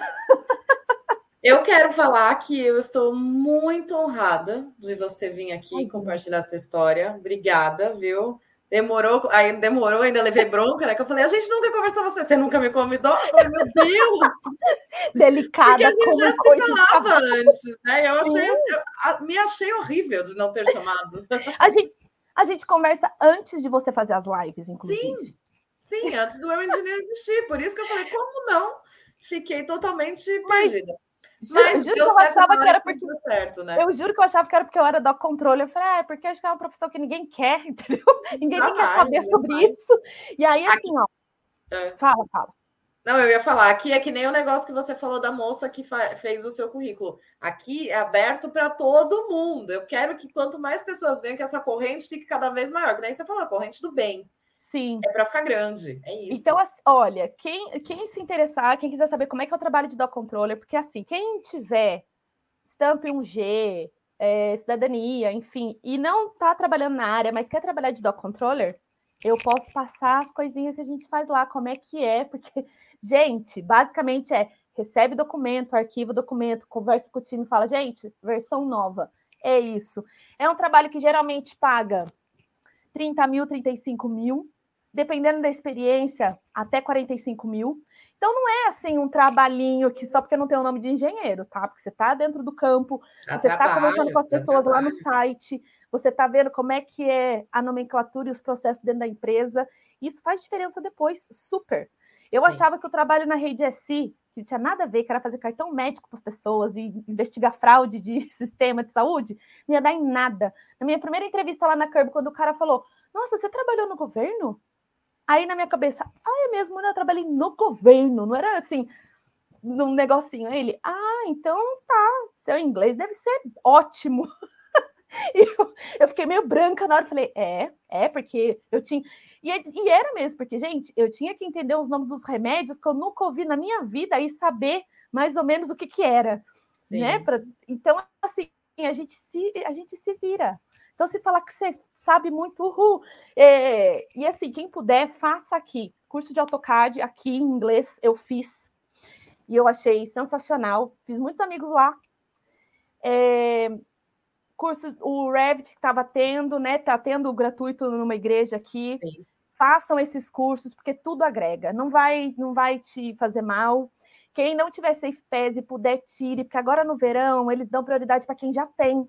Então, quem puder, já faz e já tenha no bolso, porque ele vale por três anos. E aí, se vai fazer entrevista, você tem Safe Pass? Tenho, dá até uma confiança do tipo, aham, claro que eu tenho, como se tivesse experiência já na obra. Eu tenho, eu posso já, tá, já vai preparado, né? Exatamente. Sim. Não, você dá um outro ar do que você não ter. Então você fala, não, sim. Ah, e uma outra coisa, viu? Eu já me registrei no Engineers Ireland em 2019. Muito em 2019 bem. eu mandei tudo lá. Ai, gente, veio uma carta dourada, assim, sabe? Lindo, e quando né? eu recebi essa carta, uma outra coisa de ser, ai, eu sou muito sentimental, né? Tô reparando agora, assim, que tudo para mim é muito marcante, assim, algumas coisas. Que bom! É, que quando eu recebi a carta do Engineers Ireland, é, primeiro que eu fiquei chocada que era uma carta dourada, a carteirinha também era dourada, assim, com azul, Sim. né? Eu até mostrei no Mastermind para quem tava lá. É, e na carta falava que né, é, eu tinha sido aprovada para fazer parte e tal. E quando eu recebi aquela carta, foi bem bobo, assim, porque eu abracei a carta e falei, meu Deus, eu fui reconhecida como profissional em outro país, em outra língua. E aí, vou falar mais uma coisa para vocês, que eu não sei como é na cidade de vocês, mas na minha, a galera tinha muito preconceito com a faculdade ao qual eu me formei. E eu estudei na Anguera. Quem é de São Paulo, principalmente, sabe que as pessoas falavam muito. Mas os meus professores lá na Anguera, na época, eram professores do ITA. E quem é de São Paulo também vai saber qual é o peso do ITA. Sim. Então, eu tinha professores do ITA. Mas isso não aparece no currículo, obviamente, né? Então, muita gente às vezes falava, ah, você estuda na faculdadezinha, ai, você é da Anguera, ai, você não sabe nada. E não é o nome da faculdade que faz a gente como profissional. É o, é o nosso amor por, por aquilo, é o que brilha os nossos olhos. Exato. Então, às vezes a gente precisa também trabalhar em umas coisas que os olhos não brilham para que um dia brilhem, sabe? Inclusive, quando eu entrei na Vestas, eu mandei um e-mail longuíssimo para aquele coordenador do curso que tinha falado que meus olhos brilhavam, e eu escrevi o um e-mail chorando para ele também, professor. Você lembra de mim? Acho que não, porque eu nem fui sua aluna, mas lembra que você falou isso, isso, isso, isso. E aí ele me mandou um e-mail também muito emocionado, ele falando assim: é isso que faz a minha vida como professor valer a pena. Sabe, mesmo ele não tendo sido meu professor diretamente. Então, sabe, é, a gente precisa celebrar essas coisas, guardar essas memórias, porque é isso que faz valer a pena todo o esforço das noites que a gente né, não dormiu estudando, até das noites que a gente passava em bar. Por que não? Porque na engenharia, se você não passou uma noite num bar, né? Não fez. Você não fez é engenharia, você não fez engenharia. Exatamente. Então é isso, gente. É... Mas é tudo isso são, são, são os degraus, né? Que você tem que então, passar. Não dá para sair daqui e chegar então, aqui sem todos esses degraus. Então, faz parte do processo é? e, e eles te e aí, assim, constroem assim, como pessoa. É, quem não tem é, registro no Engineers Ireland ou, ou pensa, ah, isso aí não vai me trazer nada. Não pensa pelo lado de que vai te trazer uma vantagem ou não vai te trazer uma vantagem. Para mim, foi uma realiza realização pessoal de que um outro país, uma outra língua, uma outra cultura me aceita enquanto profissional. Não só Sim. me aceita porque eu tenho um emprego, mas me aceita academicamente. Eles avaliaram o meu histórico, meu diploma e tal. E eu sou engenheira, eu faço parte daquele grupo lá. E assim, para quem está desempregado, tem um valor diferenciado. Para quem é estudante, tem um valor diferenciado. Tem empresas que pagam. É interessante ter esse registro, não é uma bobagem ou uma coisa que não vai te trazer nada. É só porque é, é possível fazer um registro em outro país e o sentimento é muito bom sobre isso. Sim. Tá? E também isso faz com que a gente relembre essas coisas quando fala, ah, é porque a sua faculdadezinha, aham, uhum, sou engenheiro em outro país, falando outra língua, reconhecida por um órgão do país e eu vim da onde? Da faculdadezinha, mas eu sou profissional que eu sou pelo, pela minha dedicação, não pelo nome de onde eu estudei. Então, sabe? Eu sempre levei isso, eu sempre estudei escola pública, e assim, é, a faculdade era particular, era, era da Baratinha, era, mas domingos, nos domingos eu estava lá. Entendeu? Então, quem estudou comigo sabe que os meus amigos que foram assistir vão lembrar disso, esforço, que eu estava lá. Né? É Exatamente. Mi, tá parabéns Nossa, mais uma duas vez. horas falando, meu Deus, perdão. Tá tudo em ordem. Essa história é incrível, mulher. Tem que ficar Obrigada. registrada aqui. Vai ficar agora, ó. Agora tá para o mundo que ah, possa trazer aí muita tá informação, muito sucesso para outras pessoas. Seja bem-vinda, família Eu Engenheiro, agora oficialmente. Muito obrigado. Muito obrigada por precisar de mim. Sim. Precisa de mim, para os eventos aí, para as nossas reuniõezinhas, né? Que vai ter no Sim. final do mês. Já 20, já 20. Vamos nos encontrar todos lá. Né? Exato. Né? Então, eu queria deixar aqui um abraço para todos os amigos que estão assistindo, em especial os que estão aqui na Irlanda e os que trabalham comigo, trabalharam comigo né? E para minha família que vai assistir, que eu sei, meu pai, minha mãe, minha irmã Bruna, Bruna, te amo, porque ela sempre reclama que eu só falo eu também, tá, gente? Então eu vou deixar registrado aqui, porque sabe como é que é, né? Minha única irmã, então, tipo, é, que também sempre me apoia estando aqui, porque eles sabem que é, de, de, uma certa forma eu pertenço a esse país também. E é isso. Me Sim. contactem. Adoro ter amigos.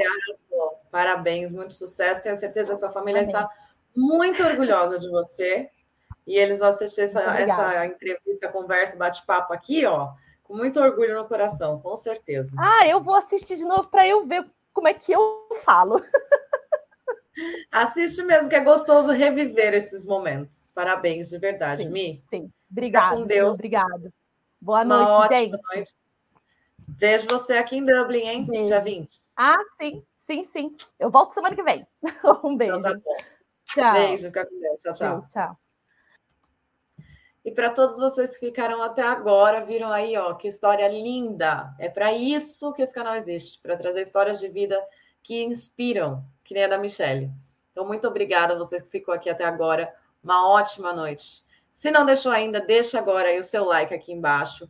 Se ficou alguma dúvida, quiser saber mais alguma coisa, quiser que a Michelle volte para contar mais histórias, coloca aqui embaixo também nos comentários. Muito obrigada mais uma vez pela sua participação. Boa noite e até semana que vem. Tchau, tchau.